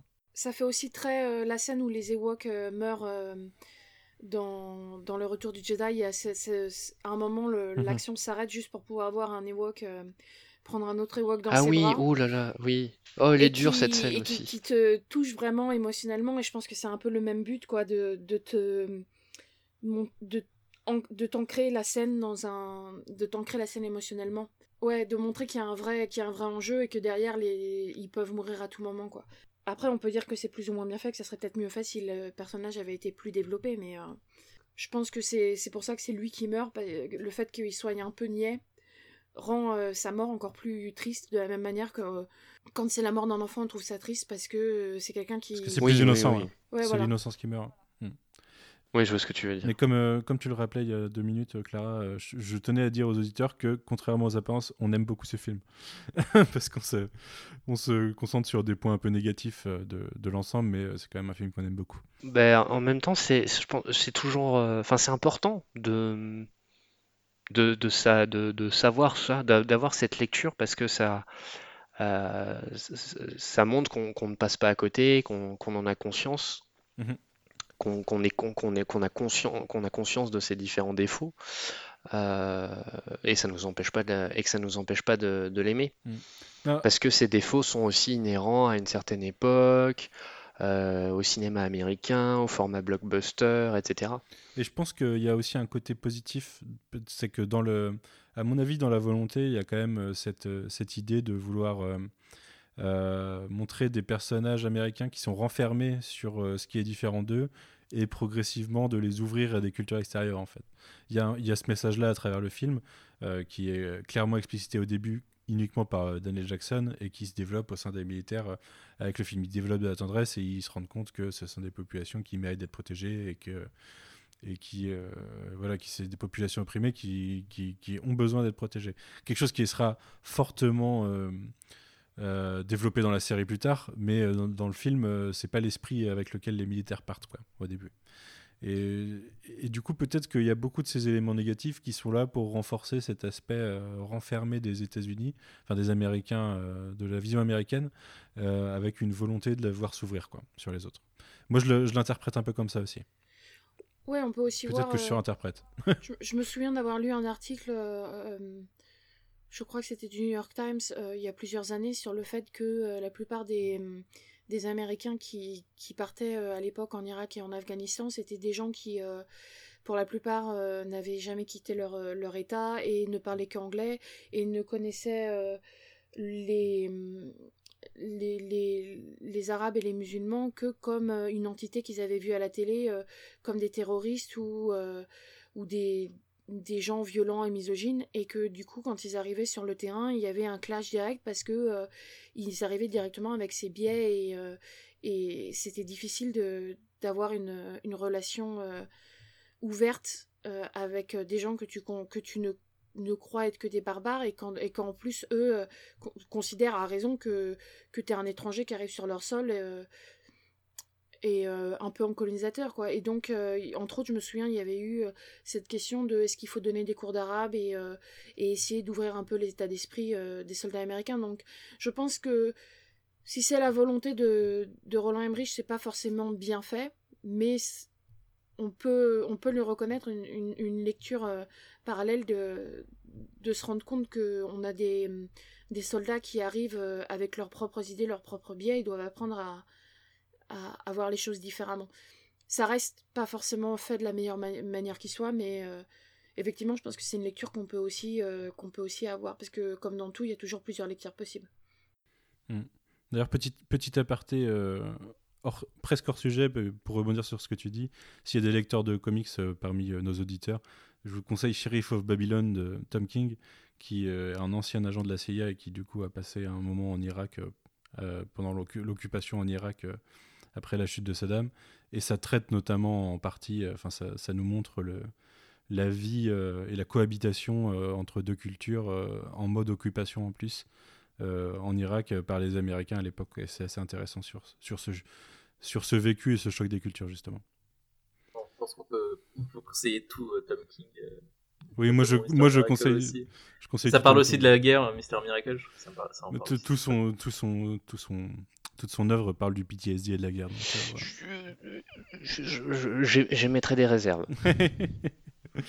pas, pas, pas sur ce que vous avez cité, sur d'autres euh, œuvres euh, qu'il a pondues. Ouais, tu- ouais. Je, je pense savoir de quoi la tu parles. noob que je suis, euh, Tom King, c'est lui qui a fait The Vision. Oui, Tout à fait, tout à fait. Et ça, par contre, euh, je Bah, recommande. justement, je suis en train de le lire, donc ça faisait un moment que c'était dans ma bibliothèque. Je me suis enfin décidé, entre autres grâce au YMCU. Euh, dans Non, tu- certains, tu parlais Emmanuel de-. Écoutez YMCU, autre spin-off du Coin Pop. Si vous êtes tombé sur celui-là par hasard et que vous connaissez pas le reste du Coin Pop, écoutez YMCU qui traite du, du MCU. Et en ce moment, on parle de Vendavision.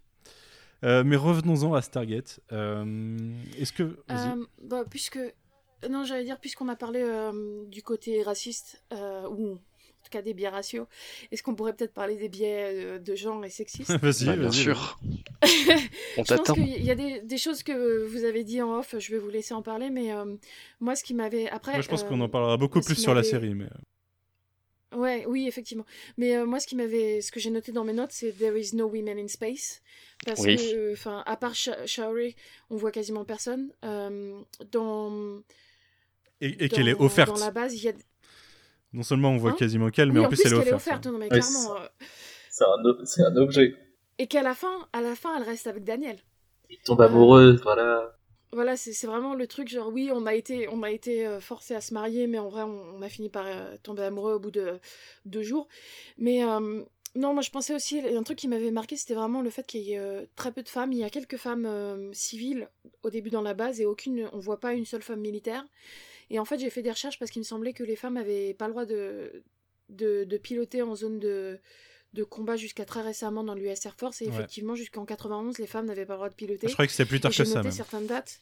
Je crois que c'est en, en juillet 91 que les, les femmes ont eu le droit officiellement de, de piloter en zone de combat, mais ça veut dire qu'elles l'ont fait pour de vrai plusieurs années plus tard. Euh, Il y a pas mal de chiffres assez hallucinants et euh, après, euh, comme on est français aussi, je précisais que apparemment en France, la première euh, pilote de l'armée française, était a, eu ses ailes en 1999, donc vraiment pas de quoi se réjouir non plus, quoi. Mais donc à la limite, ça, je peux me dire, ok, il n'y a pas de femme, il y a pas de femme dans l'US Air Force. Mais t'inquiète pas, on, parle, on, parlera bientôt d'émancipation. Sourire forcé. euh, oui, non, mais voilà. Donc la, seule représentation vraiment euh, féminine qu'on a, euh, c'est euh, Shaore, qui est un personnage qui ne parle presque pas et quand elle parle, on comprend même pas ce qu'elle dit. À part à la fin où elle doit dire deux phrases qui sont sous-titrées. Enfin voilà quoi, je, je sais pas trop quoi dire de plus que ça. Il y a Catherine, il y a Catherine aussi un oh. personnage, mais on la voit très peu du coup. Oui. Non, mais il y a Catherine et il y a hum, la l'autre femme dans le qui travaille sur la dans la base. D'ailleurs, mais d'ailleurs la scientifique, j'étais même pas sûre si elle était égyptologue ou si elle était physicienne. On sait pas trop, je crois. Parce que elle parle à un moment, elle dit à Daniel euh, qu'elle aussi, elle était étonnée que ça date d'aussi longtemps. Donc euh, ça laisse sous-entendre qu'elle a des connaissances en égyptologie. Mais derrière, euh, quand ils ouvrent la porte, c'est elle qui donne des ordres et qui regarde les, les choses sur les, les, les, les écrans, donc même ça, on sait même pas, euh, on sait même pas c'est quoi son métier. Je pense qu'elle est plus scientifique en effet. Carter avant l'heure. Ouais, voilà. mais euh, je crois qu'elle doit dire son nom à un moment, mais je me souviens même plus de son nom, quoi. Enfin, donc encore une fois, c'est pas étonnant pour un film de l'époque, mais c'est quelque chose qu'il faut quand même remarquer, quoi, que la seule représentation féminine qu'on a, c'est une femme euh, soumise et, enfin, problème de soumise, surtout pour des personnes racisées, ça a tendance à avoir des des relents que j'aime pas trop, mais c'est comme ça qu'elle est représentée et, euh, et qui, qui n'a même pas euh, sa propre voix, quoi. Donc, encore une fois, peut mieux faire. Mm. Alors, la, la, scientifique que tu évoques euh, est, est, créditée comme étant une docteure, docteur Barbara Shore. Mais Jackson donc, est docteur aussi, mais ouais.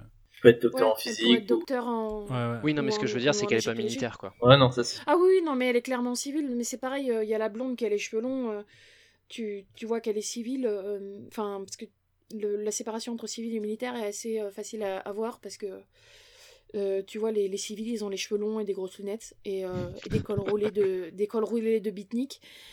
Donc, ouais, il y a des femmes, mais elles sont toutes civiles et on connaît pas leur mm. nom ou alors on...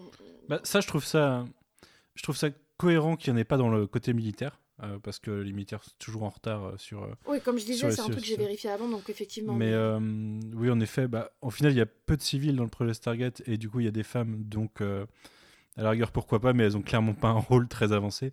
Je veux dire, le mec qui a mal traduit le, cartouche a un, un, plus grand rôle qu'elle, quoi. Et, et, mais par contre, oui, la, représentation sur Abydos, enfin, on sait pas que c'est Abydos, mais la représentation sur la planète, ouais, c'est un peu chaud, ouais. Qui est un acteur de second rôle plutôt connu en plus. Qui ça? Le mec qui, qui, traduit mal le cartouche. Ah, oui, oui. Oui, il, a, fait pas mal d'apparitions. Euh, il a joué... Richard Kind de, son nom. Il a aussi joué, il me semble que c'est lui qui joue dans. Non, c'est pas. Euh...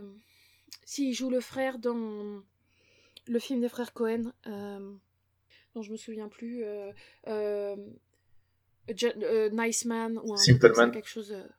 Et, il reviendra. Il reviendra dans un épisode de Stargate, enfin dans un ou plusieurs épisodes de Stargate Atlantis. Ah ouais? Je m'en souviens pas de ça. Ouais. Ok. Ah non, mais la, les, les, la liste de d'acteurs du film qui reviennent dans des séries, dans la série, est plus grande que ce qu'on pense. Ouais, ok. Mais pas forcément dans le même rôle, j'entends. Hein. Ah oui. Il y, a, il y a que deux personnes qui reviennent dans leur rôle. Euh, Mais il y a Scara et. Euh, et, et, voilà. Kassouf, Kassouf. pardon. D'ailleurs, euh, c'est un truc qui m'a aussi marqué, c'est qu'ils ont fait appel à un, égyptologue pour s'arranger, pour être sûr que les, les hiéroglyphes et le langage soient réalistes. de ce que j'ai lu, il a même dû refaire des traductions en direct parce qu'ils ont réécrit pendant les scènes, ce qui est assez courant finalement. Mais je suis assez étonnée parce que Alexis euh, je sais Alexis plus son Alexis Cruz qui joue Scara, il prononce Rassouf. Euh, donc, euh, qui me semble être plus approprié. Mais après, non, c'est peut-être une prononciation persane et, arabique. Or, les Égyptiens n'étaient pas arabes. Et alors que Kassouf, lui, quand il arrive, il se présente comme Kassouf. Et du coup, même la prononciation de son nom n'est pas la même. Du coup, je me demandais lequel était censé être euh, la vraie prononciation. Bah, ça, des, différences de prononciation sur certains mots euh, ou, euh, on en reverra dans la série. Hein. Oh oui, oui, oui. Ouais, non, mais je trouvais ça assez euh, étonnant qu'ils aient fait l'effort d'avoir un linguiste, euh, enfin un égyptologue spécialement pour euh, tout ce qui était langage et que derrière le, le nom euh, soit prononcé différemment. D'autant plus que c'est un nom d'un personnage euh, euh, relativement important. Oui. Enfin, après, moi, son. son... Enfin, j'avais jamais tilté que c'était son prénom dans le, dans le film, en fait. Au final, son prénom, euh, on, je- je le- je le- on l'intègre, enfin, et encore, je l'intègre à part dans, dans un épisode de la saison 3, quoi, de, de Stargate SG1, quoi. Même dans les, dans, dans les, dans les saisons d'avant, le- quand on le voit, Oui, parce que, je suis même pas sûr qu'il soit, saison- pré- je suis même pas sûr qu'il soit nommé, en parce fait. que Daniel l'appelle toujours euh, Father ou euh, Good Father, Ouais. quelque chose comme ça. Ouais, et, ouais. Du coup, euh, ouais. et du coup, euh, on n'a jamais vraiment son nom. C'est- la saison 2 ou la saison 3 euh, euh, Une journée euh, sans La, fin la 3. C'est Euh, saison oui. 3, saison 3. Forever in a Day. C'est la saison 3. Ouais, Il y a deux épisodes qui sont, qui sont similaires en titre et qui racontent pas du tout la même chose et je Oui, sais oui. jamais lequel est lequel. C'est... Les deux sont dans la même saison. Oui, en plus. Euh, et, juste, je rebondis sur euh, ce que tu disais par rapport aux recherches, le fait d'avoir euh, euh, travaillé avec un égyptologue, etc. Euh, je regardais, euh, je re-regardais, euh, je l'ai pas regardé en entier, un documentaire qui avait été fait par, euh, enfin qui avait été diffusé sur euh, Série Club, je crois, c'est la, la chaîne, euh, sur la franchise Stargate. Et euh, Roland Emmerich euh, expliquait que euh, lorsqu'il a développé euh, le film, il avait demandé une bibliographie de tout ce qui concernait euh, les pyramides de Gizeh particulièrement, parce que c'était vraiment son, son point de, de focus hein, lorsqu'il a développé le film. Il avait 80 pages de bibliographie. Ah ouais, ça se pose là. Euh, oui, je pense que. Mais je serais pas étonnée que Emmerich soit euh, un passionné de d'Égypte ancienne, ou en tout cas que ça l'intéresse. Euh, et ne serait-ce que. Je sais pas si vous avez remarqué, mais un truc qui m'avait fait rire, c'est. euh, Enfin, rire. Quand on voit euh, Jack euh, dans la chambre de son fils, quand il, quand il pose, il cache l'arme, il la cache sous euh, l'oreiller, et l'oreiller qui porte des. hum, L'oreiller qui, qui porte des, hiéroglyphes et des symboles égyptiens. Ce qui laisse sous-entendre que Tyler O'Neill était lui-même passionné de mythologie égyptienne ou d'égyptologie, ou en tout cas c'est un sujet qui l'intéressait. Je trouve, euh, du coup, je serais pas étonnée que ce soit quelque chose que Roland Emmerich euh, a mis parce que c'est quelque chose que lui-même avait et que il était passionné du sujet. Alors, si jamais il y en a qui connaissent plus la série que le film et qui sont perturbés par ce que vient de dire euh, Clara, c'est une différence entre le film et la série. Le fils de Jack s'appelle Tyler dans le film et pas, et pas Charlie. Et d'ailleurs, je, je sais même. Ah oui, je me disais, je me disais, mais euh, j'allais, j'allais justement chercher, mais il s'appelle, il s'appelle Tyler euh, dans la série? Non, dans la série, il s'appelle Charlie, je dis Tyler, de- qui est jamais prononcé dans le film. on le voit sur un certificat, euh, je crois. hein, voilà. Voilà, on le voit sur un certificat de, de, de ligue de baseball ou un truc comme ça. Ouais. Ah oui, Une d'accord. sorte de diplôme, ça passe de- sur une étagère et est marqué Tyler. Et du coup, euh, oui, il me semble que le nom est jamais prononcé dans le film, hein, mais euh, c'est une des différences. Entre autres, en plus du L, en plus de O'Neill dans la série, euh, c'est une des différences. En fait, il faut voir la série comme une, une suite euh, dans un univers alternatif assez proche. Ouais, j'ai tendance à le voir comme une sorte de reboot suite, quoi. D'ailleurs, il y a même des références directes au, au O'Neill avec un seul L dans la série. Oui, oui. Ou d'autres choses quand même dans, dans- Et il n'a pas du tout, euh, il n'a pas du tout le même humour. Ou il n'a pas du tout de sens, un sens de l'humour. Enfin, il, dit une phrase comme ça. Ouais, sachant que, bon, pour le, le, le fait que O'Neill n'ait pas d'humour, je trouve que ça, ça pourrait aussi s'expliquer euh, par le fait que euh, c'est, il a un moment de sa vie où il vient de perdre son fils et qu'en plus, Bah, comme on a dit, il y a tout le complexe de, de culpabilité. Et euh, ça pourrait très bien s'expliquer par le fait que, donc là, il est dans une phase où il vient de perdre son fils et donc il n'est pas dans, dans un état d'esprit de faire de l'humour. Et, et à la fois, on peut aussi considérer que O'Neill, avec deux ailes, qui, qui est quelqu'un qui fait de l'humour tout le temps, n'a pas toujours été comme ça, mais fait de l'humour parce que c'est sa manière à lui de. de. de relativiser. Euh, Ça, c'est autre oui, chose. euh, De conjurer. de- J'ai j'ai- j'ai la voix, enfin j'ai le mot en anglais de cope. Oui, Ouais. enfin, Ouais, je, bah, de je- je- De gérer. Voilà, gérer, ouais. Voilà, de gérer sa, son trauma, quoi. Ouais. Mais d'ailleurs, il y a un. Je j'arrive pas à m'empêcher de faire des références à la série, mais quand on parlait tout à l'heure de la cu- sentiment de culpabilité et de comment ça l'impact de la mort de son fils est important sur le personnage, dans un des épisodes les plus drôles de la série, qui est un de mes préférés, celui avec euh, la boucle temporelle. C'est vraiment euh, beaucoup d'humour tout l'épisode, mais il y a un moment où euh, il y a une référence à ça justement, où le scientifique qui, qui a créé la boucle temporelle lui explique pourquoi c'est parce qu'il a perdu sa femme et lui dit vous pouvez pas comprendre et O'Neill pète un plomb et c'est il y a un instant dramatique ça dure quelques secondes il dit si j'ai perdu mon fils et en fait il a même pas besoin d'expliquer il, dit juste j'ai perdu mon fils et et, et d'un seul coup c'est dramatique pendant pendant un certain temps quoi et euh, c'est, il y a vraiment des facettes du personnage, quoi. Et je suis assez d'accord avec Clara, ça, ça empêche pas que le Neil de Kurt Russell puisse être drôle dans la vie à côté, quoi. Enfin, ou ait pu être drôle auparavant. Même si c'est absolument pas développé dans le film. Hein. Il y a, à part euh, le, tu passeras le bonjour à tout en camon, euh, c'est pas, il y a pas vraiment de, du con. Du con, oui. Il n'y a pas vraiment d'aspect humour dans son personnage. D'ailleurs, J'ai juste envie de dire, le, tu passeras le bonjour à tout dans un monde du con est quand même beaucoup mieux en français, ne serait-ce que parce qu'il y a la rime, qui n'existe pas en anglais. Ouais. Euh, ouais, non, je. Mais après, le O'Neill de, du film n'a absolument pas de, de background. On ne sait rien sur lui, en dehors du fait qu'il a perdu son fils. Hmm. Et oui, alors dans la série, après, on, on, explique euh, tout son background, un peu plus son background. Ouais. Mais son, son, du coup, son, son rapport aux, jeunes ou aux enfants est quand même développé dans le film, je trouve. Son, La, façon dont il se rapproche de Scara, du coup, euh, le, jeu avec le briquet et tout, c'est assez. Euh, tu vois qu'il a une tendresse pour les enfants. Et en plus, il y a le rappel avec euh, le moment où il prend l'arme. et C'est Scara d'ailleurs ou son pote, ou son pote qui meurt justement? Non, c'est Scara. c'est Scara, qui prend le flingue, puisqu'après, du coup, Jack s'énerve et, et, Scara part en courant. Mm. Mais, mais je pense que, pour le coup, c'est. Même c'est pas complètement, mais je trouve que le film fait un, un, bon exemple du show don't tell, euh, qui est euh, ce principe qu'au cinéma, le cinéma étant un médium euh, visuel, il faut passer l'information par l'image mhm. et par. Oui, par l'image et le jeu, et, et, beaucoup plus que par la parole et l'écrit.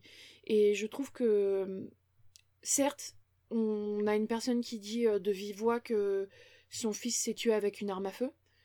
Mais euh, il y a quand même, c'est quelque chose qu'on peut comprendre euh, même sans cette scène. Si on coupait cette scène, on pourrait le comprendre euh, dans le contexte, je pense. Et le rapport qu'a O'Neill à n'est jamais expliqué comme étant une sorte de projection de son fils, mais je pense pour moi est, montré comme une projection de, de O'Neill sur son fils, il a, il, il, a cette tendresse pour, pour les, les, enfants et, et, les jeunes hommes parce que euh, ça lui rappelle son fils et, euh, et le, le, jeune homme que son fils ne pourra jamais euh, devenir. Et je pense que, ouais, et ça, ça se montre particulièrement quand, quand Scara s'apprête à toucher l'arme, quoi. Mais je pense que c'est quelque chose qu'on peut comprendre dans le film sans que ce soit dit et qui est une preuve que le film, enfin, il y a plusieurs films de Roland Emmerich que je déteste, mais pour le coup, celui-là, je trouve qu'il est vraiment bien fait. Hmm. Mais ça, ça résonne aussi euh, quand euh, Ra utilise les enfants pour se protéger plus tard, quand euh, O'Neill ah s'apprête à, lui tirer dessus avec une lance. Est-ce que vous avez d'autres points de scénario ou des points précis sur lesquels vous vouliez revenir? Moi, je, je pense qu'on on va parler des boulettes à un moment. Tout à l'heure, Clara, tu parlais, de, ouais, tu parlais des de, du coup de la documentation et des mecs qui étaient là pour traduire. Il y a un moment que j'aime beaucoup au début du film, c'est quand euh, Daniel arrive dans la base et se met à tout traduire en direct euh, de façon hyper rapide en, effaçant tout ce qui est fait et, et, euh, en retraduisant en direct, du coup ce qui humilie totalement le pauvre mec qui avait traduit au début. Ouais.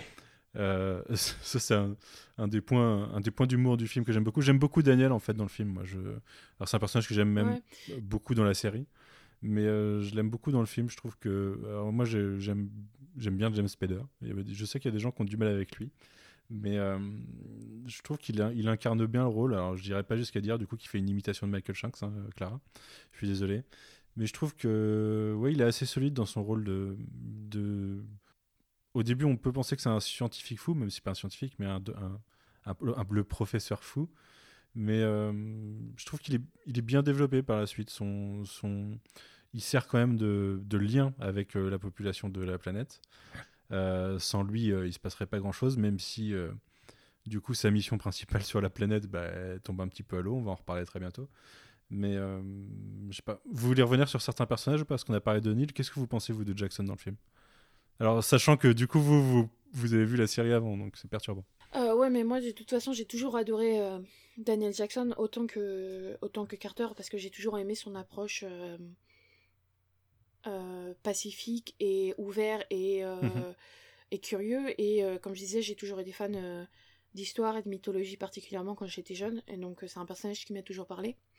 cela dit, j'aime beaucoup, j'aime beaucoup la façon dont, de, dont, dont Spader a, a, de jouer le personnage. Je tiens à préciser que il fait une très bonne imitation de Daniel Jackson, était, était une blague sur le fait que Michael Chunks a été engagé parce qu'il arrivait à, à imiter très bien Michael Spader. James. James Spader d'ailleurs. Non, je, je pense qu'effectivement, euh, il, il, joue très bien le rôle. Il joue, euh, enfin, il a vraiment ce côté euh, du mec complètement perdu qui a aucune notion de, de social autour de lui. Il n'a pas l'air de comprendre les les indices sociaux de ce que les gens réagissent autour de lui. je pense que il me rappelle un peu quand, excusez-moi de parler de la franchise interdite, mais quand Fantastic Beasts est sorti, il y avait eu tout un tout un discours sur le fait que le Newt Scamander était un personnage qui euh, touchait beaucoup de personnes autistes ou euh, qui avait des, des mhm. qui étaient euh, des OCD, des trucs comme ça, des troubles du comportement. Voilà, parce que il, représentait une autre forme de, de masculinité une autre forme de, de, de façon d'être. Et, et je pense qu'il y a un peu de ça aussi dans, dans le Daniel du film. Typiquement, il, je crois que trois ou quatre fois, il va écrire sur les, dessins, les journaux, les, écrans des autres sans s'en rendre compte. Euh, quand clairement tout le monde est stressé autour de lui, il arrive en, faisant des petites blagues et tout. Je pense que. Donc, ouais, il a un côté assez sympathique et qui, casse assez avec euh, l'ambiance assez stricte euh, des militaires. Il y a la remarque aussi sur le. Vous avez fait. Vous allez me dire que vous avez trouvé en deux semaines ce que les autres n'ont pas trouvé en deux ans. Et lui, ça lui passe au-dessus de. Mais d'où qu'ils n'ont pas trouvé en deux ans, quoi. Ils sont vraiment. Il y a cette sorte d'incompréhension de la galère des autres, en fait. Qui euh, va un petit peu avec ce côté que tu disais, euh, ce côté un petit peu aussi dit euh, du mec qui est à, fond dans son truc, mais est un petit peu socialement décalé, en fait, par rapport au reste. Alors, c'est perturbant d'ailleurs parce que euh, il est présenté comme socialement décalé, mais en fait, comme il est mis qu'avec des militaires, euh, c'est juste une personne normale de mon point de vue. Et du coup, euh, je sais pas si ce qu'il voulait faire transparaître, c'est exactement ce qui transparaît dans la. Moi, je le, vois comme une opposition aux forces militaires et un côté un peu plus humain, rationnel en fait. Que le simple on suit les ordres et puis on défonce tout ce qu'on trouve. Daniel, il apporte l'âme de l'âme de la mission en fait. Ouais, même si moi au, départ je le trouve quand même vachement archétypal. Euh, enfin, il y a un côté vraiment. Euh, alors lui c'est le geek, il, il est, euh, il va tousser quand il est à l'étranger. Il y a vraiment on te le, on te le, on, on te le ridiculise un peu à chaque moment et puis puis on te le montre. Après on le montre aussi comme plus humain bien sûr, mais mais t'as quand même le, le, le, stéréotype du du gras de papier un peu ridicule quoi et même enfin c'est encore plus montré au tout début enfin dans la dans la, première scène où il est et quand il va quand il va passer son entretien avec euh, avec Catherine dans la dans la voiture et que tu le vois sortir sous la pluie je, je, sais pas c'est très c'est très euh, côté très très misérable du euh, du scientifique un peu un peu nul et en même temps très cliché Ouais, quand tout le monde se barre et qu'il demande s'il y a un déjeuner ou quelque chose, euh, comme s'il n'avait pas compris que tout le monde partait euh, parce qu'ils ils sont pas d'accord avec lui. Quoi. Après, euh, il y a un truc que je m'étais fait la réflexion, c'est que dans la série, ils passent leur temps à dire que Daniel a été. a perdu toute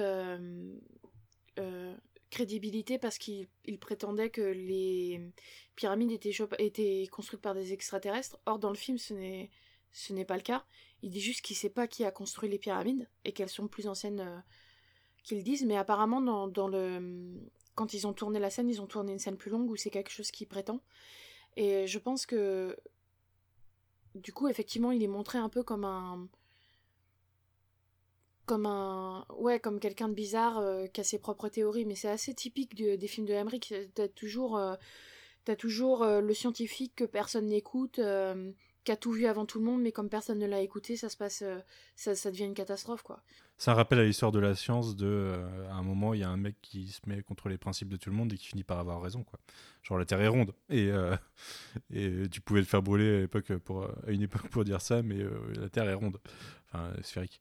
Mais pour moi, c'est un rappel à ça aussi. C'est le scientifique, enfin le, le, le, scientifique ou le chercheur qui est un peu en avance sur son temps et qui a qui a une théorie farfelue pour son époque, alors qu'au final, ça s'avère vrai. Mais oui, euh, c'est vrai que je me suis pas du tout fait la remarque, et en effet, il me semble pas que quand il lui demande qui a construit les pyramides, il, répond un truc genre je sais pas. ouais. Qui sait pas, clairement. Ouais. J'ai pas fait, j'ai pas tilté qu'en effet dans la série c'est pas le cas et qu'il a cette théorie. Mais il y a bien d'autres choses, dont les Goa'uld en soi qui changent dans la série, donc on en reparlera la prochaine fois. Par rapport à, James Spader et le personnage qu'il représente, en y réfléchissant, je pense savoir pourquoi je l'aimais pas, au-delà du fait que j'étais attaché à l'interprétation de Michael Shanks. Euh, c'est que, euh, euh, comme on le disait, il est, et comme l'a dit surtout Corentin, le Daniel Jackson du film est un archétype pur et dur du geek ce que moi, collégien, était complètement et avait absolument pas envie d'être. Je préférais à l'époque, enfin j'avais plutôt comme, comme modèle le personnage de Kurt Russell du coup. Donc je devais avoir un, certain rejet et, c'est d'autant plus rageant quand on pense que c'est ce fameux geek auquel je voulais absolument pas ressembler qui, qui a la fille, quoi. Chose absolument improbable à l'époque. Donc il y, avait quelque chose de, dans, la construction euh, du, du, Thibaut adolescent qui, était en, parfait rejet avec ce personnage, alors que après dans la série on a quand même quelqu'un qui, est, qui, se débrouille un peu plus, qui est moins victime en fait, complètement. Parce que le coup, la scène, on l'a évoqué, la scène avec Ferretti euh, qui le bolos là. Euh, ça rappelle des mauvais, ça rappelait des mauvais souvenirs quelque part. Donc forcément, on n'a pas l'identification est, là, mais c'est pas forcément l'identification qu'on aimerait avoir. Donc, euh, donc il y avait de ça, il y avait de ça aussi, je pense à, l'époque. Et maintenant, quand je le regarde, je, je pense qu'au contraire, je préfère le Daniel Jackson du film que le Daniel Jackson de la série vers les.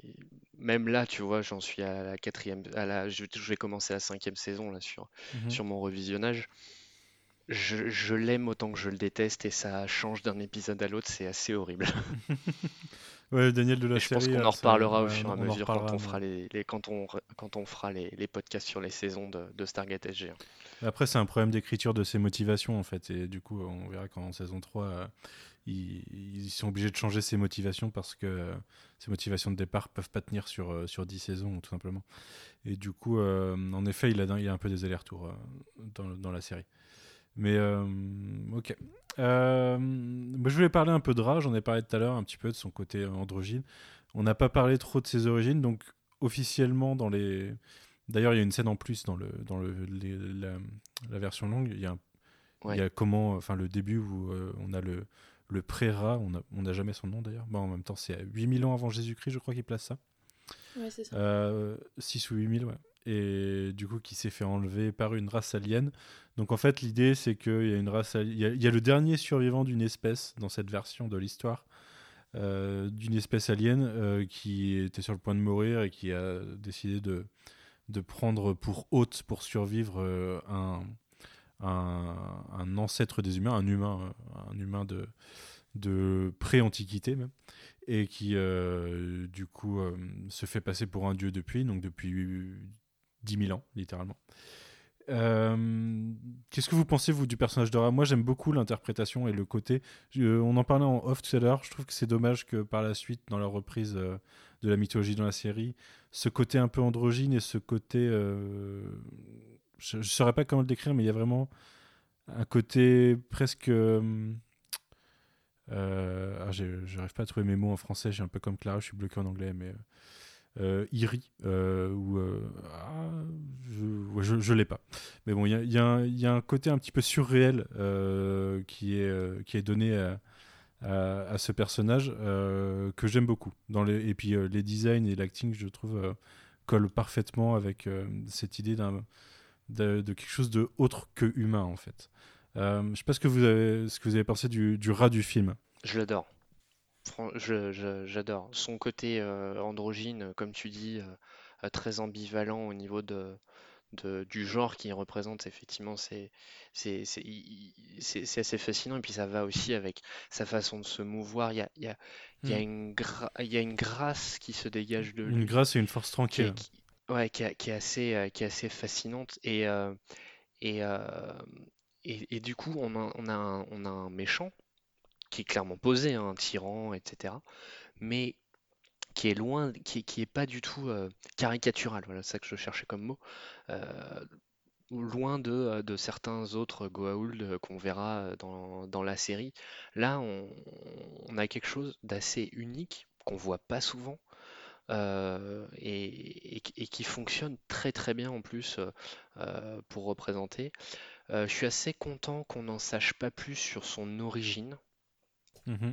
Euh, bah, d'une part parce que ça a laissé quelque part une, une porte ouverte au, au, suite, euh, au, scénariste pour la série, mais aussi parce que ça renforce son côté mystérieux, euh, ça renforce l'idée de mais d'où vient, d'où vient-il, d'où vient sa technologie, comment se fait-il qu'il est le dernier, pourquoi avoir choisi la Terre, pourquoi avoir choisi d'habiter un, un, autre humain, etc. etc.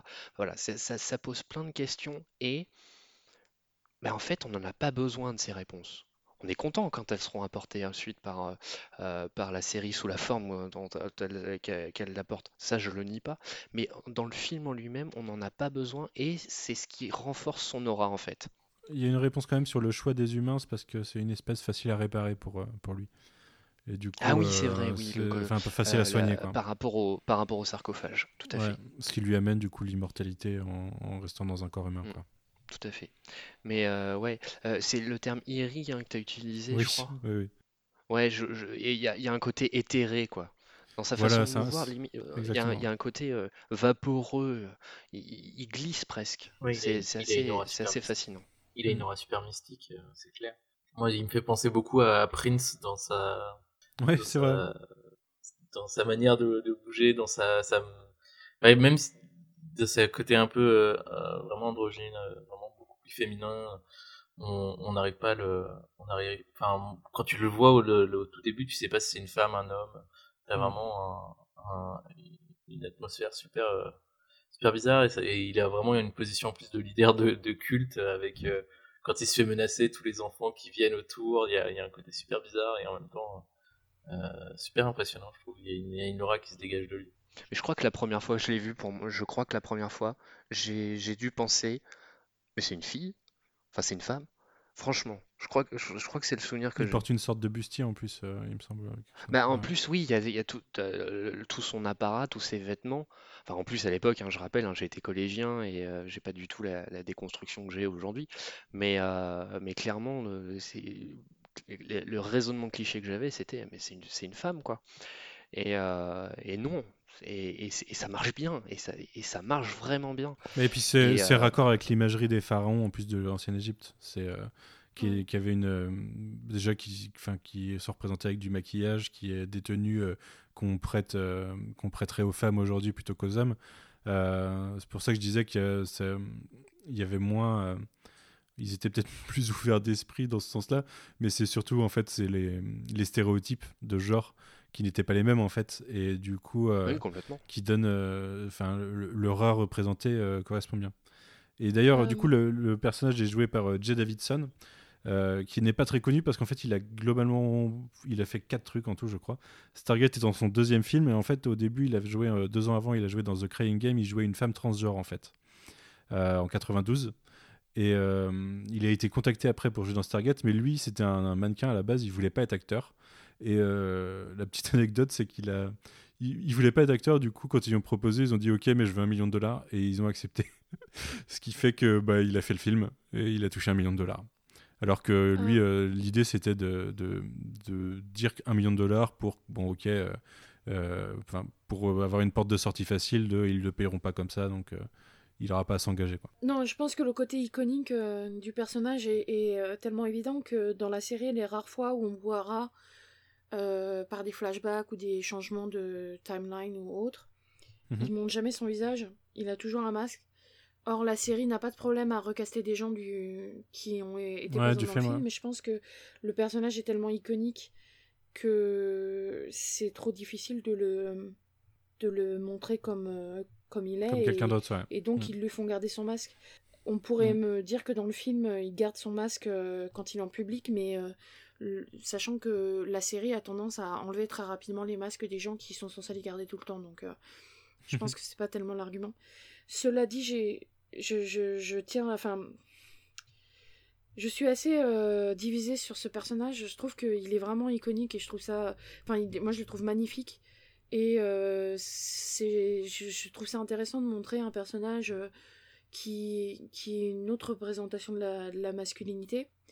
Et, et que effectivement il a, il a quelque chose dans la manière d'être, dans la manière de parler à Jackson qui, qui est à la fois très doux et en même temps tombe très vite dans l'horreur. Enfin, ça, ça fait vraiment peur. Mais en même temps, je, je suis désolée, hein, je vais être la militante de, de ce podcast, mais il, il, il, vient aussi du le personnage tel qu'il est représenté vient aussi d'une longue ligne de la représentation de orientaliste de, de l'homme, je vais mettre des gros guillemets oriental, c'est euh, comme, comment ils étaient considérés euh, au 19e siècle et, début 20e euh, pendant la grosse partie de la, plus grosse partie de la colonisation comme étant l'homme qui donc oriental ne voulant rien dire mais qui était considéré comme oriental étant représenté comme ou à la fois une brute épaisse ou à la fois beaucoup plus efféminé qui, qui était euh, toujours entre les deux sur la ligne euh, des genres.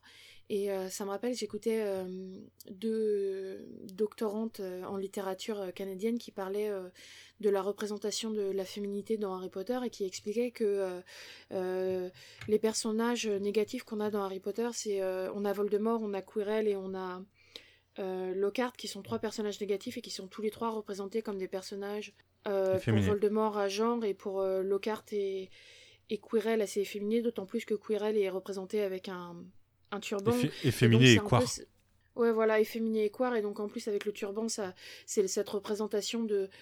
Encore une fois, j'utilise le mot parce que c'est un, un slur, hein, mais le, le, côté oriental dans, dans l'imaginaire européen, quoi.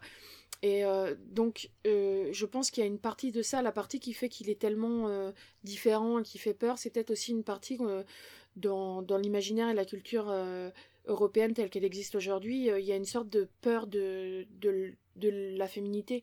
Et euh, je crois d'ailleurs, il y a une vidéo de ContraPoint qui est sortie hier aussi sur le sujet d'Harry Potter et qui parlait de la représentation des, des personnages trans comme trans ou en tout cas trans et d'hommes qui se déguisent en femmes, sachant que dans la représentation euh, cinématographiques, les deux sont souvent euh, mélangés, mais euh, comme ces, ces, hommes qui veulent qui sont violents et qui ont des pulsions de meurtre envers les femmes et tout. Donc je pense que d'un côté, j'adore le personnage, je trouve qu'il est vraiment mythique dans sa représentation et que ça fait du bien de, de voir une autre forme de, de vilain, une autre forme de masculinité. Et en même temps, c'est un peu dommage que les seules fois où on a des personnages un peu qui sortent de, de la binarité et du, de, de la représentation de genre telle qu'elle est admise, euh, ça soit systématiquement dit vilain. Je dis pas que c'est si la représentation était égale euh, par ailleurs, tout le monde devrait pouvoir être un vilain. Moi personnellement, il y a des tas mhm. de, vilains féminins que j'adore, entre autres parce qu'elles sont des femmes.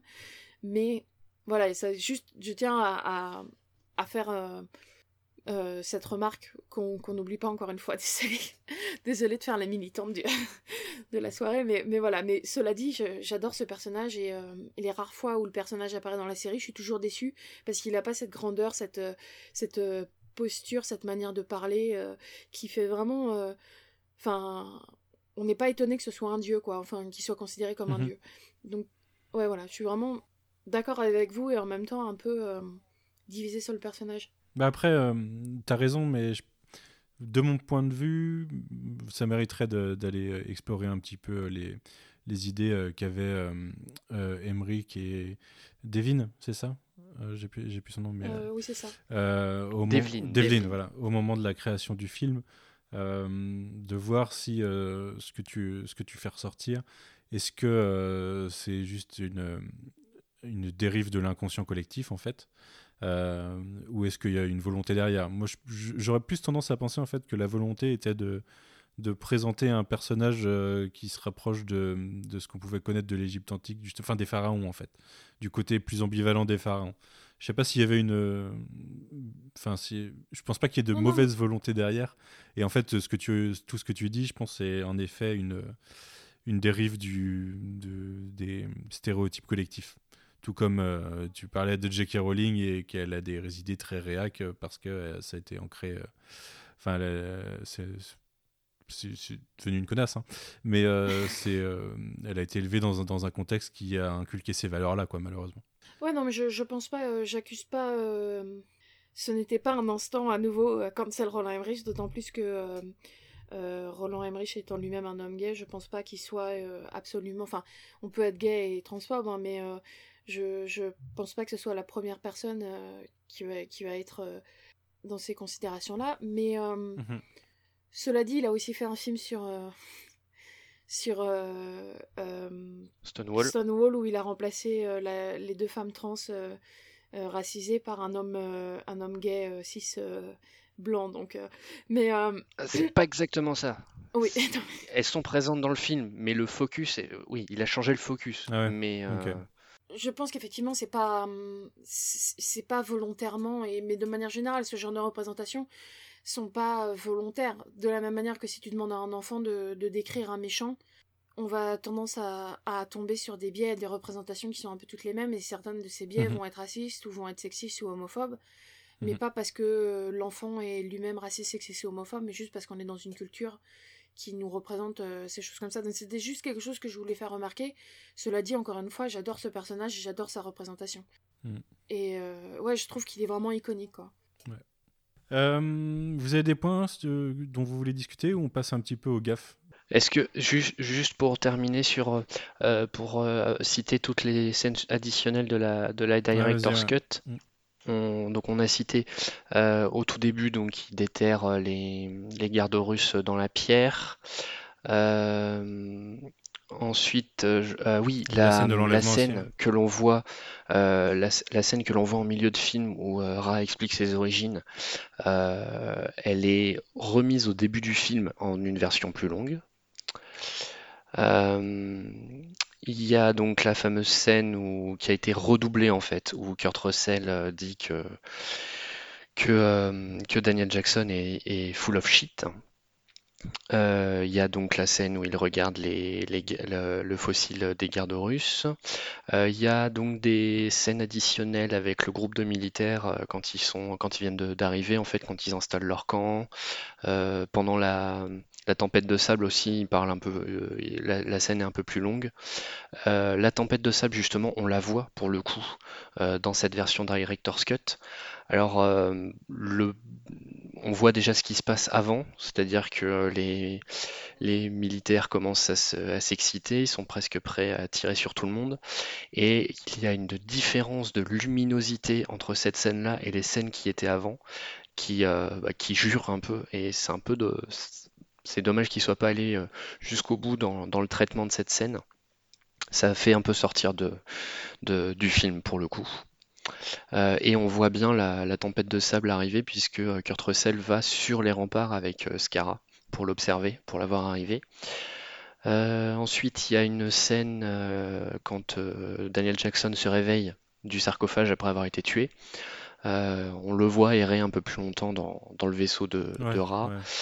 Et enfin, euh, sa fuite après la première euh, escarmouche euh, contre Ra et ses hommes.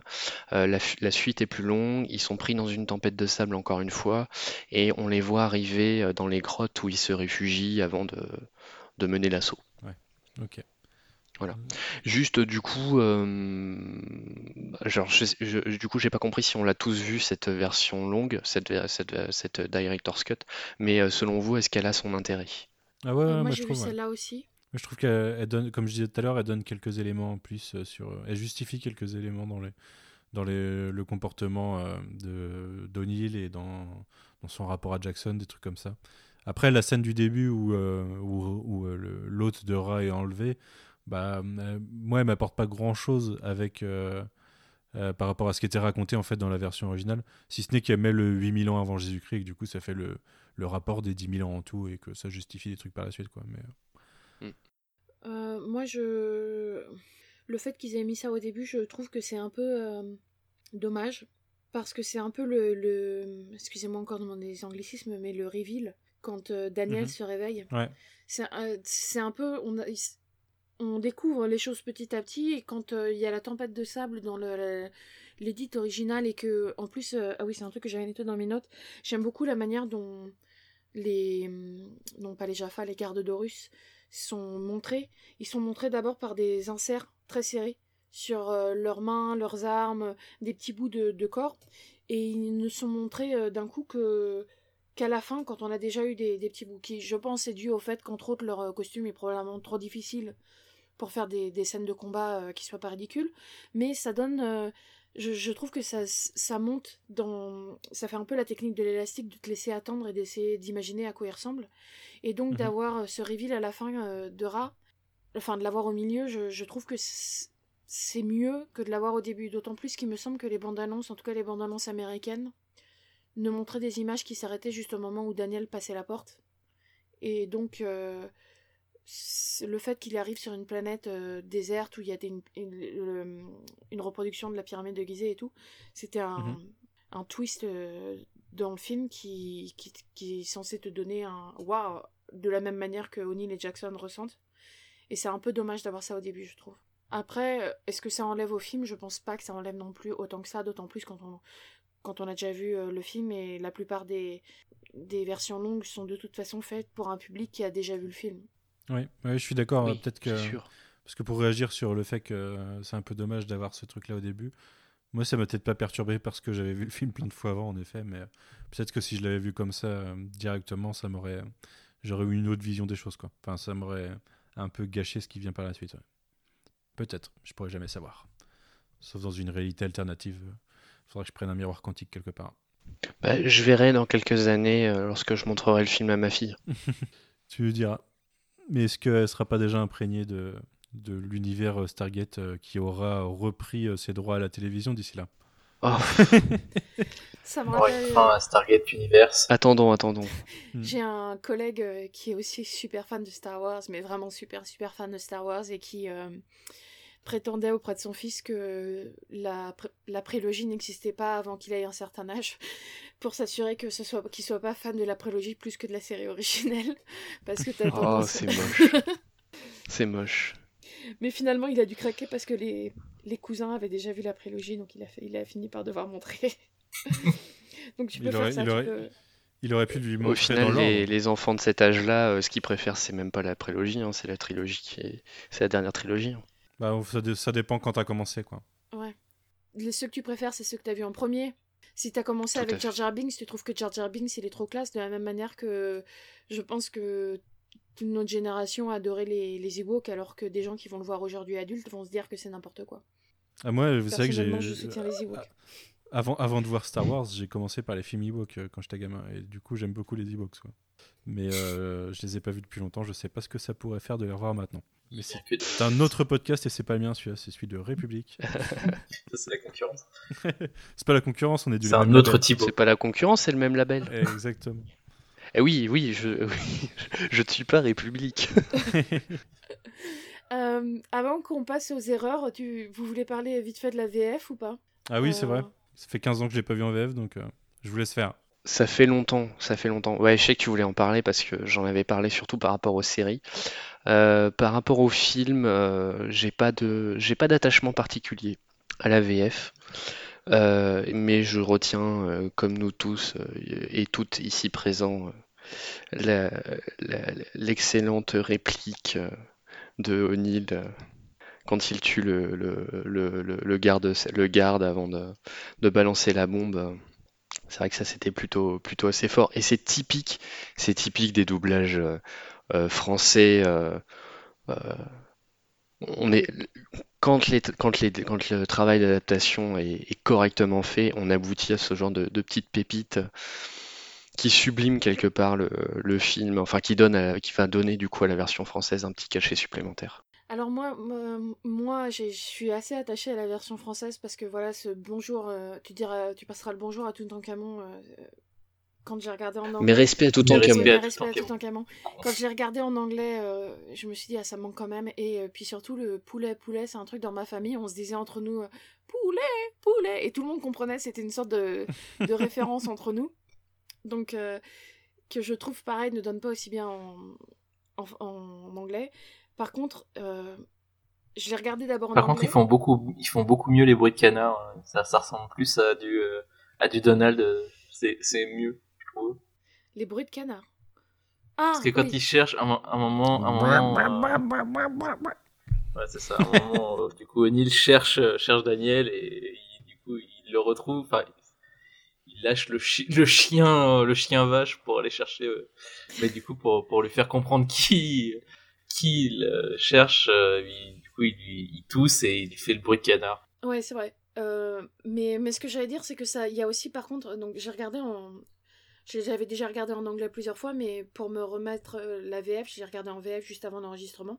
Ayant regardé la VO juste avant, il y a des trucs qui m'ont assez choqué. Par exemple, un truc assez typique des années 90, c'est qu'ils rajoutent du doublage là où il y en a pas. Euh, plusieurs fois, euh, quand il y a juste euh, des petits bruits, des petits bips et un, un écran qui dit désintégration ou quelque chose, t'as une voix de canard qui est censée être un robot qui fait destruction moléculaire. Où il y en a plusieurs des comme ça. Mais le pire du parce pire, que ça, ça- ça, traduit, ça traduit en français ce qui est juste marqué sur un écran sinon. oui, c'est vrai. Effectivement, comme quand dans, les, dans la VF, ils lisent des lettres alors qu'en anglais, ils se contentent de la mettre à l'écran. Mais par contre, à un moment, quand ils sont en train de, de mettre en place leur camp, euh, en anglais, euh, il y a un plan où en fait on les voit de loin et des gens marcher. Enfin, les soldats marcher et on entend, on n'entend pas vraiment ce qu'ils disent, on entend qu'ils discutent et qu'ils rigolent et ça passe sur Ferretti qui les engueule. Et en français, là, ils ont traduit, ils ont mis, ils ont ils ont mis une, une phrase qui est, je, je vous jure, je l'ai noté direct parce que c'est, ah et tu la connais celle du chameau qui fait des claquettes quand on l'encule. Je suis désolée, mais j'étais choquée. Je me suis dit non, il faut que je le note, c'est pas possible. Je- euh, Donc il y a, il y a, ça reste une partie de la VF que je trouve vraiment très bien, mais il y a quand même des moments. euh, Sérieux, je, je pouvais pas garder ça pour moi. C'est un peu comme le, le gros PD de Tortue Ninja euh, qui n'avait rien enfin qui n'est pas là du tout en VO, c'est c'est Fruit qui est en VO. Dans le premier film Tortue Ninja et en français, il répète plusieurs fois PD, PD. J'ai l'impression que c'est les, les, les traducteurs euh, dans les années 90, 80, euh, un peu en 2000 aussi, euh, aimaient placer des petites, euh, des petites euh, pépites de, de dialogue euh, un peu dans tous les films qui, sur lesquels ils bossaient. euh, C'est c'est assez fou. Du coup, des fois, dans- tu te retrouves avec des, des trucs qui sortent du film ou alors des punchlines qui marchent très bien. Il y a, il y a déjà ça dans, dans Star Wars. euh, Euh, t'en as plein, des, des trucs comme ça. Mm. Euh, autre chose à rajouter sur la VF ou pas? Oui, pardon, excusez-moi, fallait juste que je la dise celle-là parce que. Pas de problème. Euh, oui, donc j'en arrive enfin à ce fameux gros plot spoil du film. Vas-y, vas-y. Tu as fait deux heures que t'attends pour nous le dire. Euh, C'est qu'une, ça fait 20 ans que j'attendais.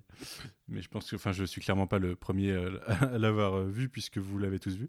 Mais euh, quand, euh, quand, une fois qu'ils sont arrivés sur la planète, euh, le gros euh, plot euh, de, du film par Daniel, c'est de trouver les coordonnées pour repartir. Et il trouve un cartouche. Alors, déjà, une différence par rapport à la série, c'est que les symboles sont complètement différents de ceux de la porte de la Terre. Là où, là où sur, euh, dans la série, euh, il n'y a que le point d'origine qui change et du coup, euh, c'est assez facile de trouver la différence entre deux portes. Quoi. Mais euh, le, le- principe du film, du, enfin de, du film pour Daniel, c'est de trouver un cartouche avec les coordonnées euh, pour retourner sur la Terre. Alors déjà, je trouve ça un peu absurde de se dire qu'il y en aura forcément un. C'est quand même un pari assez risqué. Mais euh, une fois qu'il l'a trouvé, il, manque, il a les six premiers symboles et il manque le septième qui est le point d'origine. Et euh, ne l'ayant pas parce qu'il s'est effacé, c'est le drame et ils pourront pas repartir. Alors que il y a quand même que 39 putains de symboles sur cette porte des étoiles et qu'il suffit, une fois que tu en as enlevé 6, de faire 33 essais avec les 33 autres symboles. Et au pire, tu peux. Enfin, tu as des chances qu'en 15 essais, tu es, fini par réussir à ouvrir la porte. Donc, le, le, le, gros, le gros point, plot, enfin, le, gros euh, point du film, euh, euh, point de. Mince, euh, moteur d'action. Euh, ne tient pas debout en fait parce qu'en réfléchissant deux minutes je pense que même O'Neill il est capable de dire bah on a qu'à tous les essayer quoi c'est comme d'essayer de, de brute force un cadenas euh, quand t'as trois chiffres sur 4 Tu, peux aller plus loin, Manu, dans ton raisonnement. C'est que euh, donc pour, pour, pour utiliser la, porte des étoiles, donc comme tu dis, il faut cette coordonnée. Euh, les, les sept coordonnées, c'est quoi? Donc le septième, c'est le point d'origine. Les six autres, en fait, ça représente des constellations qui euh, permettent de trianguler euh, la, la- la porte de, de destination. Ouais, donc il Et pourrait je viens de le dire, ce sont des symboles qui représentent des constellations. Or, à ce que je sache, le symbole de la, de- du point d'origine, euh, d'un côté comme de l'autre, ça ressemble à tout sauf à une constellation. Après, faut connaître, faut maîtriser les constellations pour être capable de ce qui. Bah non, parce que le, symbole, le symbole d'Abydos, ça ressemble à trois étoiles qui sont liées l'une à l'autre, hein, en l'occurrence. Puisque quand on le voit dessiner le symbole, je crois que c'est Scara qui dessine au-dessus de la, du symbole de la Terre, qui est une pyramide, euh, qui dessine trois soleils, qui sont les, soleils d'Abydos, et qui sont reliés, et, Daniel les relie, ce qui crée le symbole qui est sur la porte. Et du coup, ça peut ressembler, ça peut ressembler à des constellations. C'est littéralement en fait trois lunes ou trois soleils qui sont reliés par des, par des traits, quoi. Et le, a priori, la pyramide de la, enfin, la Terre, c'est euh, c'est la pyramide plus la seule, le, seul soleil. Euh, c'est ça, ouais. Il y a un soleil au-dessus. Ouais. Mais après, je suis assez d'accord que ça, ça aurait pu se trouver, euh, ça aurait pu, ça peut se trouver assez rapidement comme ça quand même. D'autant plus que, enfin, de l'autre côté, le fait qu'ils aient mis deux ans pour trouver, je, je suis pas étonné qu'ils n'aient pas essayé 36 ou 39 symboles parce que ils savent pas qu'il y a besoin d'un point d'origine. Par contre, euh, je veux dire, ils ont passé deux ans à essayer tout ce qu'ils pouvaient de, à essayer de traduire des, symboles. Je suis sûre qu'ils connaissent par cœur tous les symboles qui sont sur la porte maintenant. Mhm. Euh, quand on a ce genre de, travail où on regarde un truc euh, mille fois, je suis sûre que le symbole, le septième symbole que Daniel entoure, il l'aurait forcément vu. Il y a forcément un moment où tu, tu, tu retrouves les symboles que tu as étudiés pendant deux ans. Tu as 39 symboles que tu étudies, je suis sûre que tu les vois partout. Donc je suis sûre qu'ils auraient vu qu'il y avait un septième symbole et qu'ils l'auraient tenté juste pour, euh, juste pour le, le fun. Surtout que c'est très, très géométrique la pyramide, alors que de l'autre côté, c'est vraiment des bas-reliefs égyptiens euh, de, de, gens qui prient. Donc tu vois, c'est même pas. Enfin, c'est pas c'est pas des, des, signes à côté, c'est vraiment des, mhm. des, des, gravures, alors que le truc est vraiment enfin, triangulaire. Euh, ça, ça, se voit, quoi. C'est pas. Après, pour les, pour les pardonner un petit peu, c'est un peu le biais que tu as quand tu pars d'un postulat que tu penses sûr, c'est-à-dire euh, un ensemble de six symboles qui, sont, qui semblent être clairement représentés sur le truc. Tu peux mettre longtemps avant de te rendre compte que ton postulat de départ, il est pas bon et que c'est là qu'il faut revoir les choses, quoi. Mais, mais du coup, j'ai pas non plus. Euh forcément compris l'implication de, Jackson parce que au final il l'appelle pour enfin pourquoi? Pour traduire euh, la pierre ça a déjà été fait a priori ils sont, déjà allés au point où ils ont compris que c'était euh, que, ce qu'étaient les symboles que c'était des, des, constellations vu qu'ils ont déjà fait des essais mm. et du coup je je comprends pas forcément pourquoi ils viennent le chercher de lui comment ils ont c'est vrai que ça, ça tient pas forcément totalement debout mais euh, je pense que c'était pour avoir une contre-expertise, euh, quelque chose comme ça. Quoi. Ça, ça, me, ça me fait vachement, d'ailleurs, ça fait vachement penser au euh, le, le, recrutement de Jackson. C'est vachement John Hammond qui va chercher Ellie, et Alan euh, sur leur, euh, leur chantier euh, de, de, fouilles archéologiques en disant c'est pile dans vos cordes. Ça aurait pu être une réplique qu'ils auraient que Catherine sortait dans le film. Oh, bah, on a une mission pour vous, c'est pile dans vos cordes. C'est exactement votre domaine d'expertise et en plus peut-être que ça parle d'extraterrestres. C'est pareil, c'était une réflexion que je m'étais je faite parce que quand il fait sa présentation et que Catherine euh, dit euh, il a il a deviné en fait j'arrivais pas à savoir si, si euh, c'était des trucs qu'ils avaient déjà compris mais qu'ils attendaient qu'il leur manquait que le septième symbole et que du coup c'est ça qui leur manquait ou alors si c'est toute la présentation qui l'a convaincu. Enfin je trouve que c'est pas c'est c'est très peu expliqué et j'arrive pas à savoir à quel point ils s'étaient arrêtés eux et à quel point où ils lui ont pas de enfin parce que c'est possible qu'il lui ait pas donné les informations pour s'assurer qu'il lui donne pas de biais et que de voir euh, une approche mhm. différente de la leur. Moi c'est pas ça que je comprends. Moi ce que je comprends c'est que quand ils vont lui révéler tout ce que enfin là où ils en sont euh, O'Neill arrive et du coup il le, il le fait pas mais il le laisse étudier. Ce qui est, quand même un, peu bizarre parce que oh, de toute façon il est là. A priori euh, autant lui donner les accréditations et, et le laisser faire un taf euh, correct plutôt que de le laisser dans le flou et de le laisser euh, continuer à étudier cette pierre. Après ça, c'est un peu le, le, biais militaire de, de, vouloir faire travailler des gens sur des projets sans leur dire l'ensemble. Et, et euh, à l'origine, Daniel, il aurait dû repartir et puis il aurait jamais appris l'existence de la porte. Tu vois. Moi, je le vois comme ça. Après, pour moi, ce que j'ai compris, c'est qu'ils s'en sont déjà au point où ils où ils savent déjà comment fonctionne la, porte, qu'il faut activer les symboles, que c'est des constellations, puisqu'ils disent il a découvert, il a compris en deux mois ce que ce qu'on a mis deux ans à comprendre. Donc euh, c'est vraiment cette phrase qui vient. Donc pour moi, ils, en étaient déjà là et, et lui, il est arrivé pour dire oh voilà, j'ai craqué le truc en, en deux semaines, c'est le c'est le will hunting du Ils ont déjà un système qui, euh, qui fait un, un tracking GPS euh, jusqu'à à d'autres Ouais, c'est galaxies euh, dans leur, dans leur salle. Du coup, ils savent, ils savent jusqu'où ça va, tu vois. C'est un- c'est même trop. C'est un petit peu fumeux, je t'avoue, dans l'ensemble, euh, cette histoire. Il y a des... Tout ne tient pas debout. Mais je trouve quand même que le plus gros plot hole, ça reste cette, euh, ce- cette idée que bah, même là, euh, s'il n'avait pas vu direct le septième symbole, il leur suffisait de faire 38 essais, enfin 33 essais, et ils arrivaient à activer la porte. Quoi. Ouais, ce En qui me fait dire qu'ils un- ne savaient pas qu'il y avait un septième symbole, même si à un moment on voit qu'il y a la place pour un septième symbole. Mais potentiellement, Ouais. c'est juste qu'ils l'ont. Ils ont préparé la place quand Daniel leur a dit qu'il y avait un septième symbole. Après, moi, j'ai un autre, j'ai un autre euh, plot hole dans le. Déjà, moi, j'aurais tendance à penser qu'à la base, ils auraient dû mettre 9 symboles parce que il y a 9 chevrons sur la porte. Mais euh, dans les plot holes ou les incohérences. Quand Tony arrive, il dit, euh, il, il dit, je croyais que ça avait, que ça datait de 10 000 ans, et Daniel de s'étonne et euh, la, le docteur, euh, je sais plus son nom, enfin la, la femme dont on parlait tout à l'heure, lui dit oui, mais on a trouvé Ouais. en dessous quelque chose de plus intéressant, un artefact, ce qui sous-entend que euh, ils ont fait le le le datage au carbone 14 sur la porte. Mhm. Or, euh, en- le, le fait, de- le, le, je sais pas ils pour. connaissent euh, pas l'élément.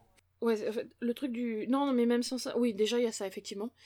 Mais euh, en, en fait, le, le datage du carbone 14, par exemple, ne peut pas se faire sur de la pierre parce qu'il se fait sur le moment où, où la matière a été euh, solidifiée, en fait. C'est pour ça que généralement on fait ça sur du bois ou, ou sur des tissus parce que le bois, même si on coupe un arbre qu'à 100 ans, on en est à 100 ans près, quoi. D'autant plus qu'on peut. y a, je, je suis pas une spécialiste, mais euh, il y a peut-être des moyens de savoir à quel, à quel âge l'arbre a été coupé et du coup on peut. euh, euh, rapprocher le, la date. Mais donc si on fait une analyse au carbone 14 sur la porte, ce qu'on va avoir, c'est pas le moment où elle a été enterrée, qui est effectivement il y a 10 000 ans, vu que c'est 8000 avant Jésus-Christ plus les 2000 ans euh, jusqu'à aujourd'hui. Mais en réalité, ça va être euh, ça va être la date où la porte a été euh, a été créée. Or même sans compter Alors, elle est bien plus ancienne. hein. même sans compter le lore de la série, on peut supposer que, que la porte est beaucoup plus ancienne que ça. En tout cas, plus ancienne que la révolte, euh, que la révolte en Égypte, parce qu'on peut considérer que le moment où la porte a été mise, c'est le moment où les Égyptiens se sont révoltés. Il y a quand même un, millénaire ou deux qui se sont passés entre temps. Après, j'extrapole, mais tu peux peut-être euh, tu peux peut-être considérer qu'ils mentent et que en fait le datage il a été fait sur les fossiles de garde qui ont été euh, soit ensevelis au moment où la porte a été ensevelie, soit ont traversé plus tard quand elle était déjà ensevelie et se retrouvaient du coup sous le sous les décombres quoi. Ouais, et du coup peut-être qu'ils ont fait ils, pourraient justifier d'avoir fait une datation sur euh, du coup sur les fossiles de garde et euh, de dire euh, vu qu'ils cachent l'existence de garde à Daniel au début et de même de la porte et de dire qu'ils ont fait une datation de, de le bullshit en fait. Après Ouais. j'extrapole et probablement que c'est juste une erreur scénaristique. hein. Oui, oui, je pense qu'ils se sont juste contentés de dire qu'ils avaient fait une analyse. En fait, ce, que, ce qui me semble, c'est qu'ils demandent c'est pas possible, il n'y avait pas d'Égyptiens à l'époque, et elle, elle répond je sais, mais on a trouvé un objet beaucoup plus intéressant en dessous. Pardon, excusez-moi. Euh, elle lui répond. euh, D'ailleurs je- d'ailleurs quand on voit la scène à Gizeh, c'est pas du tout en dessous mais c'est à, c'est à deux points différents la porte et le et le et le, le mince ouais, le... le cartouche. Le cartouche. la plaque qui est censée être sur la porte, il nous la montre en premier, et après il nous montre la porte qui est à, je sais pas, à 100 mètres, quoi. Après, Du coup, m'étonnerait ils qu'ils se soient amusés à la bouger. Bah, s'ils veulent remonter la, la porte, potentiellement, ils ont dû la bouger, mais. euh, En tout cas, quoi qu'il en soit, c'est à ce moment-là où O'Neill euh, la coupe et, euh, et que du coup, il sait pas qu'il y a une porte. Donc, euh, enfin voilà, moi, ça c'est juste ça. Mais encore une fois, on est sur du. C'est du Ouais, sur détail. le quoi. Vous aviez c'est des, jeux- des, des trucs de ce genre à remonter ou pas? Thibaut et, et Corentin? Alors, moi, je suis, je suis très mauvais là-dessus, en fait. Je suis, tu vois, par exemple, euh, le coup de euh, brute forcé, euh, comme tu dis, euh, le code, Ouais. ça m'est jamais traversé l'esprit avant que tu nous le dises par message l'autre jour. Parce que je, je raisonne pas trop comme ça, en fait. Je, je me laisse porter et Mm. tu tu sais, tout- toutes ces vidéos sur les incohérences scénaristiques, etc., généralement, ça me passe au-dessus. T'es un meilleur spectateur que nous. Quand, quand, quand c'est quand c'est suffisamment bien fait, moi je me fais je me fais porter. Mm. euh, il y a, c'est rare qu'un qu'un film me sorte parce qu'il y a une incohérence telle que euh, que ça, ça- que ça colle pas quoi. Quand c'est suffisamment bien fait, je pardonne. du coup, c'est ce genre de choses. Oui. Un de mes films préférés. Oui, voilà. Moi, quand c'est suffisamment bien fait, bah, je le vois pas. Toi, tu le vois, mais tu pardonnes. C'est ça, ouais, j'accepte. Alors que si euh, s'il y a quelque chose qui est de, de très médiocre, euh, qui a des, des, des boulettes de ce genre, bah du coup, euh, ça ne remonte pas le niveau et je pardonne pas quoi. J'ai pas eu d'autres euh, vraiment aussi grosses incohérences euh, dans, le, dans le scénario. Après, il y a, il y a un truc qui m'a fait rire, c'est enfin qui m'a fait qui m'a qui m'a fait tiquer un peu. C'est un moment que, euh, quand euh, quand la la pyramide s'est fait attaquer ou euh, quand ils attaquent, en tout cas quand ils attaquent, euh, il y a un moment des soldats qui meurt et il y a, il me semble, c'est Kowalski qui qui qui va pour faire demi-tour pour essayer d'aller le, le sauver. Et je me dis, euh, alors que à côté t'as tous les t'as tous les Abydosiens qui sont en train de courir et tu enfin le mec est militaire le mec a une formation il sait qu'il peut pas se retourner pour aller euh, enfin comment c'est comment c'est filmé on je sais pas ça m'a m'a- j'ai trouvé ça assez gênant. Enfin ça je trouvais ça un peu bizarre que ça soit lui qui fasse demi-tour et pas et pas Daniel ou euh, ou d'autres personnes. Je sais plus qui est dans la scène mais il, il me semble qu'il y a pas il y a pas mal de gens qui courent mais que qu'il y a un des militaires euh, qui est censé être formé à ça euh, Mhm. se se mettent à faire demi-tour pour je sais pas ça va sembler un peu bizarre alors qu'ils sont sous le feu de l'ennemi. Je crois que c'est la toute fin en fait Hmm. c'est quand il se faut quand euh, il y a le, le- quand Daniel doit exécuter les, les militaires pour prouver son allégeance à Ouais. Il y a une autre boulette euh, célèbre du film. Celle-là, je l'avais pas découvert tout seul. Je l'avais vue. euh, je Maintenant, je la vois à chaque fois que je vois le film. C'est les fameuses lunettes Ouais, de. c'est ce que j'allais dire. L'une de mes notes, c'est il n'y a pas une seule, il y a pas un seul plan avec leurs lunettes de soleil Ah oui, où, euh, où tu vois pas l'équipe dans les lunettes quoi. C'est dingue, je Elles sont, normalement, elles sont, elles sont tellement réfléchissantes, ces lunettes. Mais c'est Et évident, dans en un plus. décor où t'as que du désert normalement, euh, ils, ont, ils ont juste pas pensé aux angles et c'est pas super malin.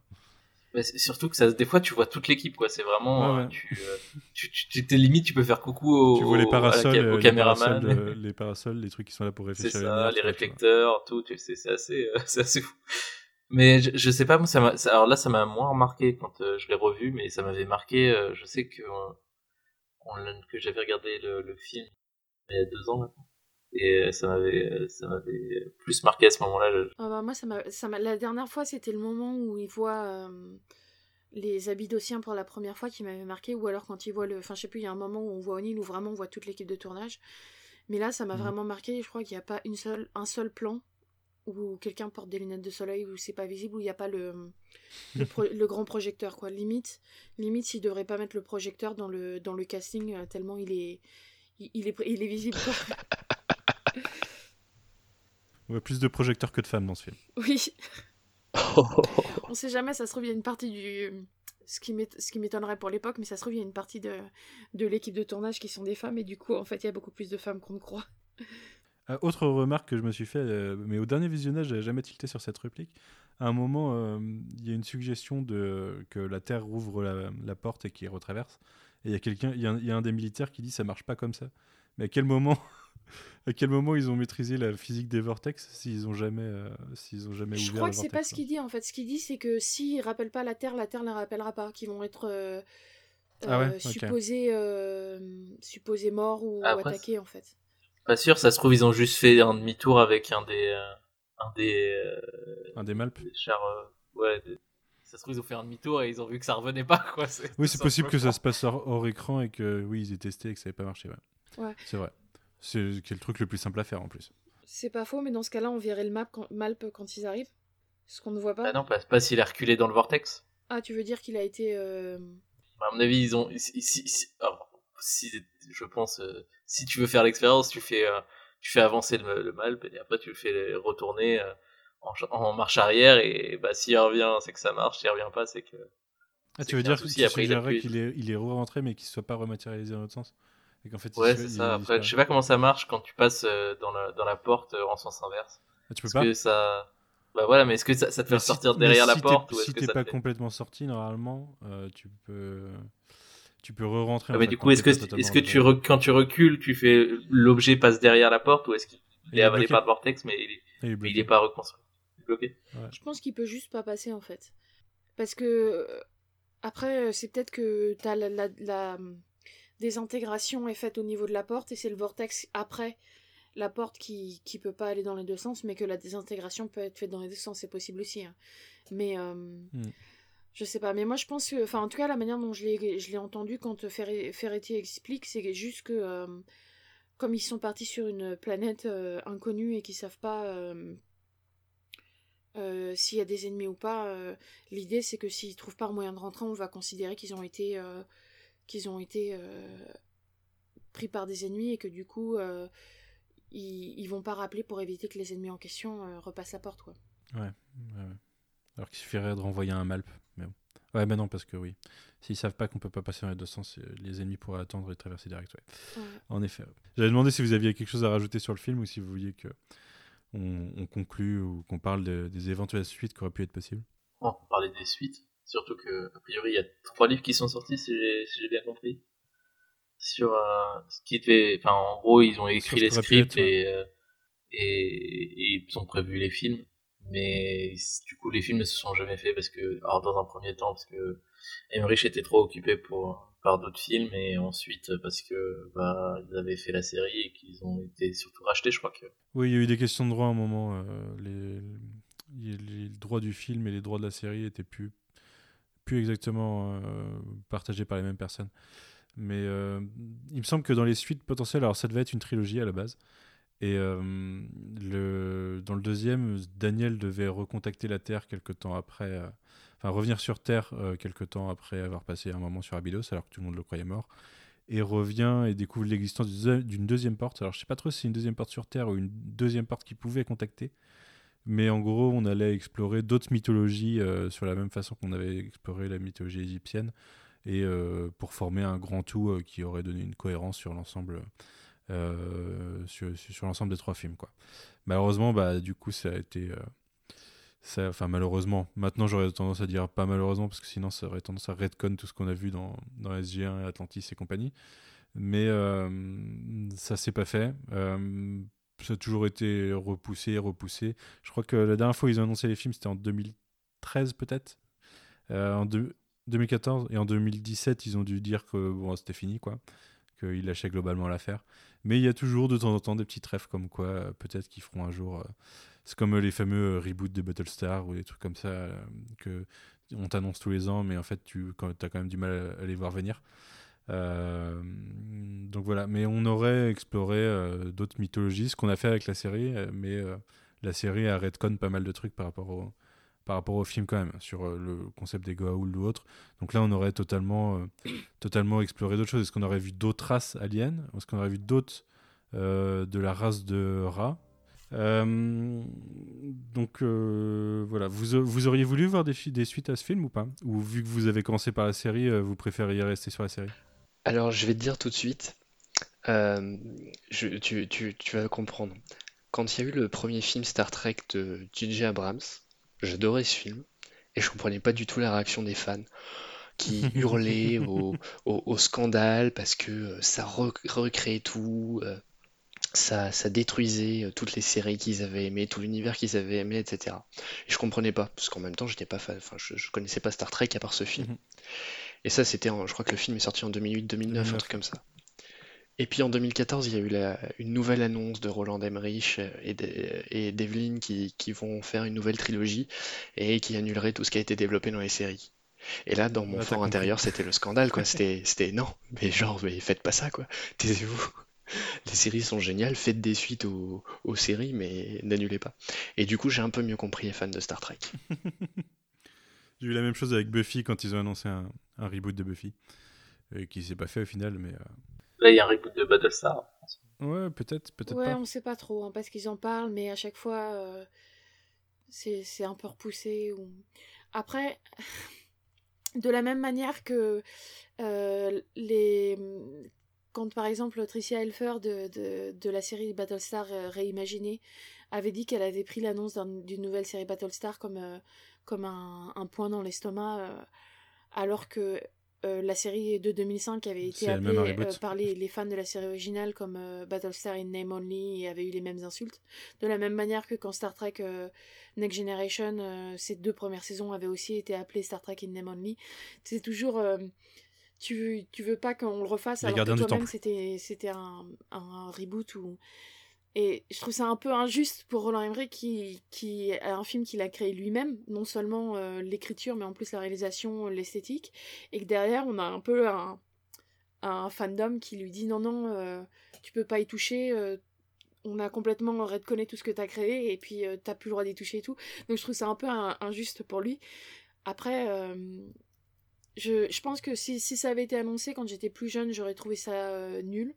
Aujourd'hui, mhm. je suis beaucoup moins attachée finalement à la, au concept de, de canon, de canon, etc. Parce que je, je pense qu'on peut très bien apprécier un film comme une vision d'un univers et la série comme une autre. Ouais, tout à fait. Ouais.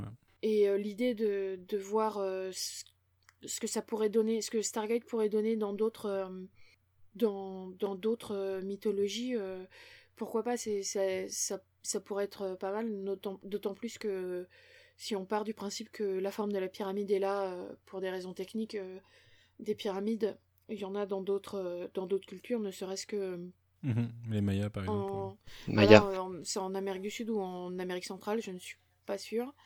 Et, les deux. et puis il y a aussi des en Angleterre, par exemple, il y a tout ce qui est, il y a des Salisbury Hill et, d'autres et d'autres collines qui ont été créées de toutes mains par de, de, qui ont été créés par l'homme. Donc pourquoi pas, ça pourrait être intéressant. Après, euh, en soi-même, l'idée me, me plaît pas mal et je pense que c'est un truc qu'on avait beaucoup avec Corentin sur le fait que le film euh, est assez bizarre. Enfin, le concept de la porte des étoiles, tel qu'elle est montrée dans le film, est bizarre si on considère qu'il n'y a qu'une seule porte. Enfin, qu'il n'y a que deux portes. Parce que... Mhm. Oui, oui, tout à fait. un téléphone où, il n'y a que deux numéros. quand même les neuf numéros. Tu dois quand même que composer le code. Oui, oui, non, ça c'est sûr. En effet. Euh, moi, le, en fait, euh, je suis, assez d'accord avec toi, euh, Clara, sur ce que tu dis par rapport au, au fait que ça peut être intéressant de visionner d'autres, enfin d'avoir d'autres visions d'un même univers. Enfin, je veux dire, si on revient au début du podcast, Manu et moi, on se connaît à travers les comics, et les comics, c'est typiquement ça, et hyper fréquemment. En fait, moi, si je suis encore très attaché au, à l'univers des séries et j'aimerais pas que quelque chose soit fait sur Stargate qui annule ou qui passe outre ce qui a été fait dans les séries, c'est que euh, c'est inachevé en fait. Les séries sont inachevées. Enfin, l'univers qui a été développé dans les séries est, inachevé. Euh, Atlantis a eu une fin, a une fin euh, un peu en queue de poisson, qui a, été un peu rushé, et Universe n'a pas de fin. Et, je suis encore très très frustré aujourd'hui, euh, euh, quand nous enregistrons, de cette non-fin euh, de l'univers Stargate en série télé. Et c'est pour ça que je, serais encore très frustré si c'était rebooté. Ouais, je vois ce que tu veux dire. Ah non, j'allais dire d'autant plus que j'aime bien l'idée de Daniel qui revient sur Terre pour façon Peach à la fin de à la fin de euh, de Mario euh, pour dire oh le, monde va mal il faut il faut retourner et tout. Cela dit euh, James Spader je le vois pas trop jouer Daniel aujourd'hui déjà ne serait-ce que parce que depuis que j'ai vu The Office en 2020 j'arrive plus à le voir d'une manière positive.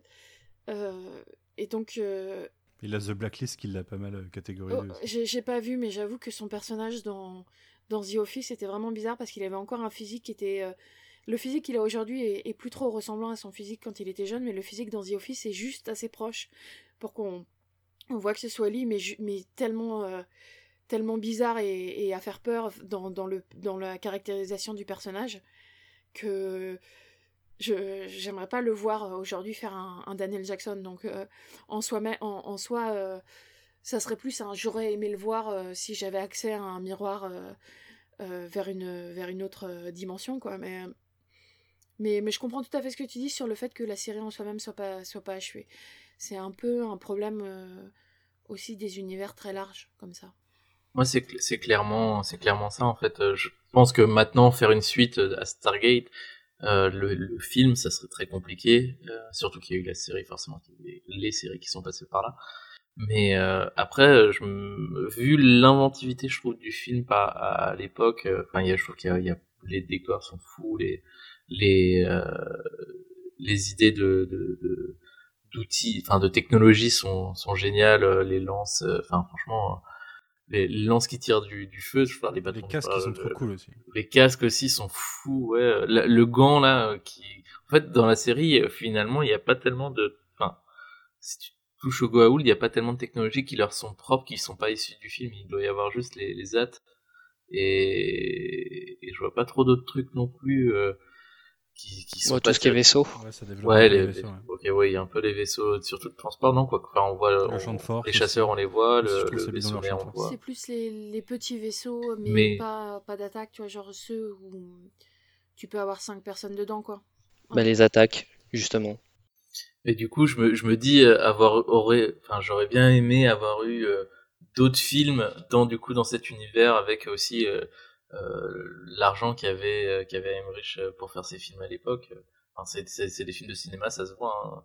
Hein. Stargate, bah, c'est comme c'est comme Star Trek de l'époque, c'est que ça se voit quand même que c'est des gens avec des maquillages, que c'est que c'est fait finalement avec pas tellement de, de, de, moyens par rapport à son dans une carrière. Et du coup, c'est ça.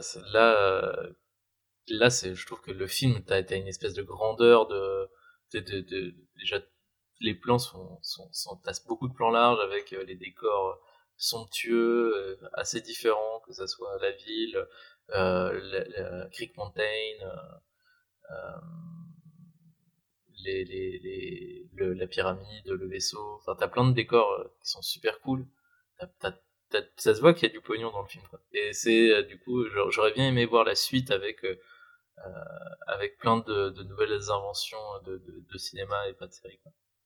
Même si effectivement maintenant ça, me semble beaucoup moins intéressant si ça serait fait à l'époque, mais ça me donne envie d'aller jeter un, coup d'œil au scénario du coup aussi pour voir. ou voir s'ils n'ont pas des concept art, tu vois. Mais après, il faut voir que euh, du coup Roland Emmerich et, euh, Devlin se sont totalement euh, distanciés de la série.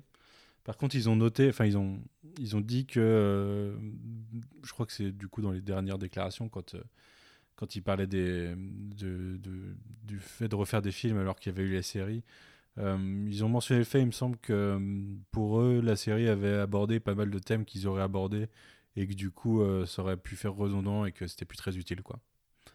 Donc je pense qu'ils ont, ils ont un peu fait leur, deuil et, et, la paix avec le fait que leur leur bébé euh, se soit fait décliner en série. En même, en même temps, je, je... autant euh, j'adore la série euh, plus que le film, je pense. Enfin, j'y suis plus attachée, ne serait-ce que parce que c'est plus long et que tu as plus le temps de t'attacher au personnage. Mais je, je, mhm. je, je, trouve ça assez normal de la part des deux créateurs d'être un peu. Enfin, quand tu crées quelque chose et que quelqu'un d'autre le reprend et fait sa propre vision, c'est un peu normal que toi, quand tu avais ta vision, ça te. Ça, ça te tu sois pas forcément euh, fan quoi. Tant que tant qu'ils empêchent pas euh, les gens euh, qui eux aiment d'aimer, je suis pas super étonnée et finalement je trouve que c'est tout à fait c'est tout à fait légitime pour eux de pas être fans de la série parce que parce qu'ils ont ils ont ils ont eu aucun enfin ils ont eu aucun contrôle dessus et que c'était pas forcément ce qu'ils ce qu'ils avaient en tête et puis en plus si on est honnête ça a sûrement empêché qu'ils fassent une suite parce qu'une fois qu'il y avait la série les producteurs ont toujours euh, cette peur que le public ne comprenne pas euh, que ce soit deux univers mhm. différents ou quoi, que ce soit à la fois dans le, MCU ou dans, dans les, les, films Star Wars et, et, toutes les grosses franchises comme ça, c'est euh, c'est le fait que les, les, gens qui ont l'habitude des univers étendus, comme par exemple bah, vous, les lecteurs de comics, vous, avez, vous comprenez que ces différents, différents univers et différents mondes, mais mais il y a toujours cette peur mhm. au cinéma de il faut il faut pas que le spectateur soit soit perdu quoi. Donc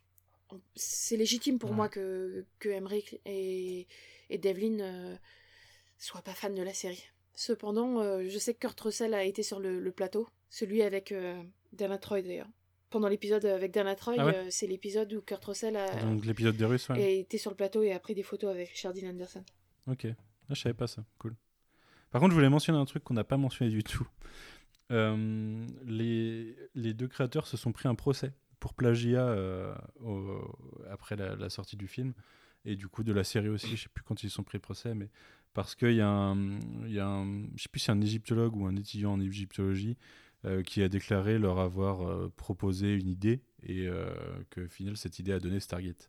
J'ai pas tous les tenants et aboutissants. Je sais que ça s'est réglé, ça s'est réglé en tribunaux où finalement ils ont d'un commun accord décidé d'arrêter la, d'arrêter la procédure.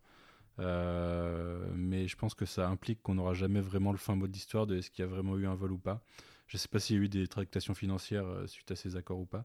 Mais en tout cas, ils ont ils sont pris un procès, comme ça arrive souvent hein, quand il y a quelque chose qui a du succès. Euh, si quelqu'un a une idée à peu près similaire et si jamais il a le malheur d'avoir parlé avec quelqu'un qui est impliqué dans la prod du film, du coup, je ne saurais dire si c'est vrai ou non. Mais euh, il peut y avoir soupçon en tout cas que le, film ait été plagié sur une idée originale de quelqu'un d'autre.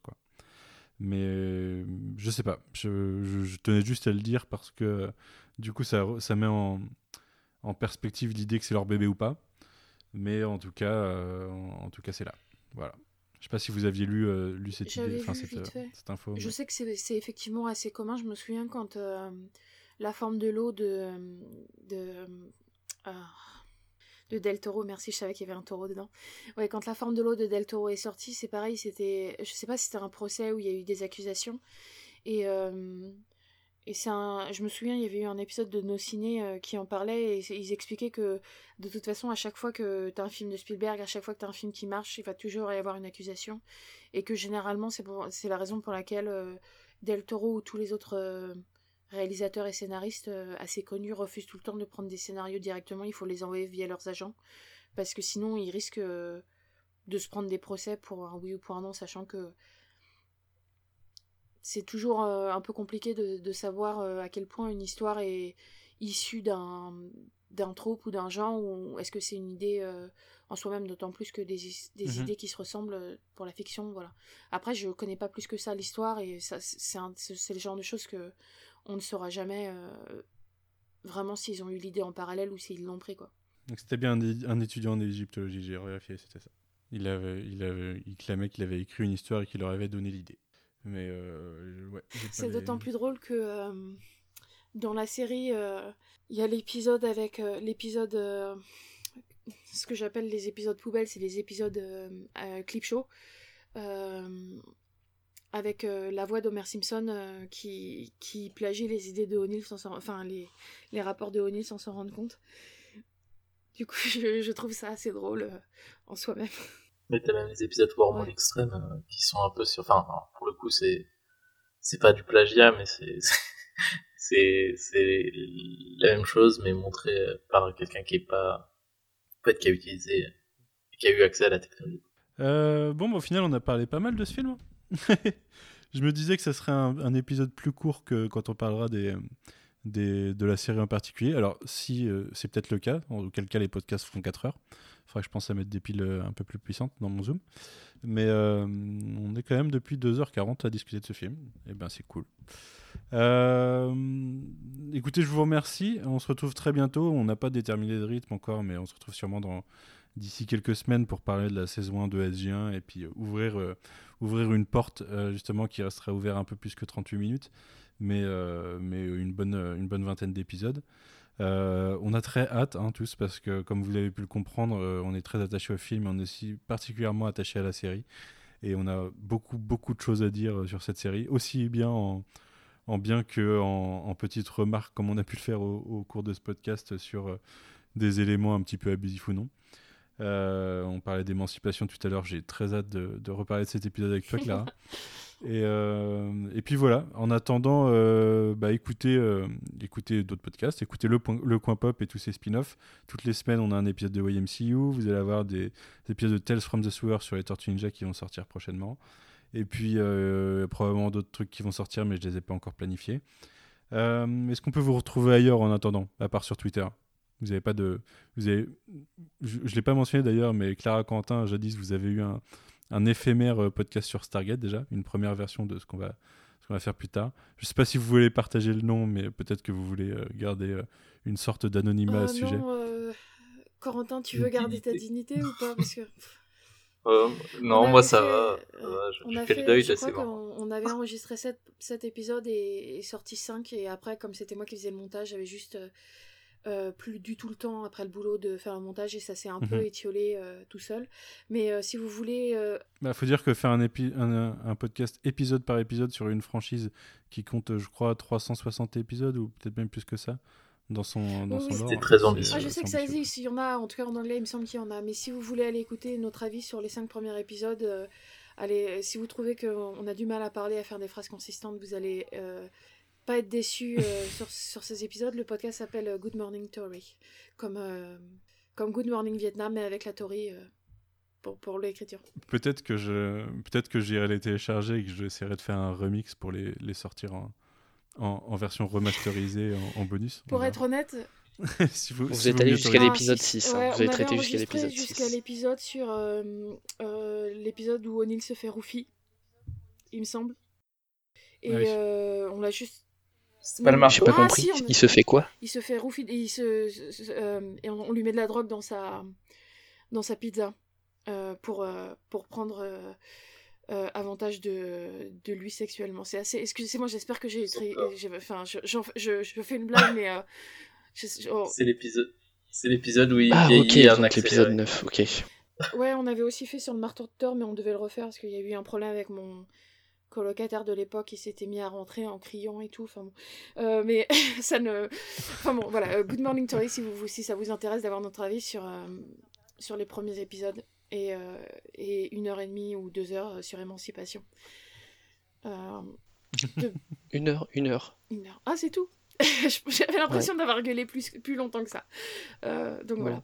C'est comme quand tu regardes l'épisode. t'as l'impression que 1h30 c'est sur le pilote Ouais, et bah, le pilote, 1h30 il est sur double. Ok.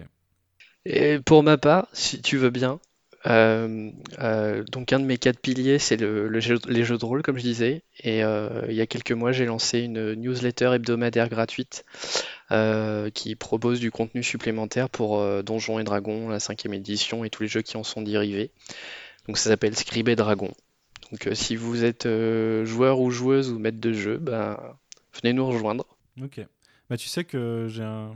euh, avec des potes, on fait souvent des jeux de rôle et on les crée nous-mêmes et, euh, et voilà, on fait c'est des one shot ou sur plusieurs sessions dans un univers ou autre. Et euh, j'aurais bien aimé parler en podcast un jour de jeux de rôle et du coup je pensais à toi si jamais si jamais je le fais, je pense que je Ah t'appelle. bah, avec plaisir. Et euh, bon, après, je peux te, te diriger vers des personnes plus moins spécialisées que moi, parce que moi, je suis vraiment sur, sur Donjons et Dragons, mais il y a tellement de tellement d'autres choses. Bon, on en discutera. Euh, dans le dans notre label, on a aussi euh, la JDR Academy. En l'occurrence, euh, j'en ai pas, en- pas lancé encore. C'est un des seuls podcasts euh, qui sont dans notre la- label que j'ai encore jamais entendu. Mais parce que j'ai peur que si je me lance encore dans un sujet, je tombe dedans. Donc, euh, je préfère rester un petit peu éloigné.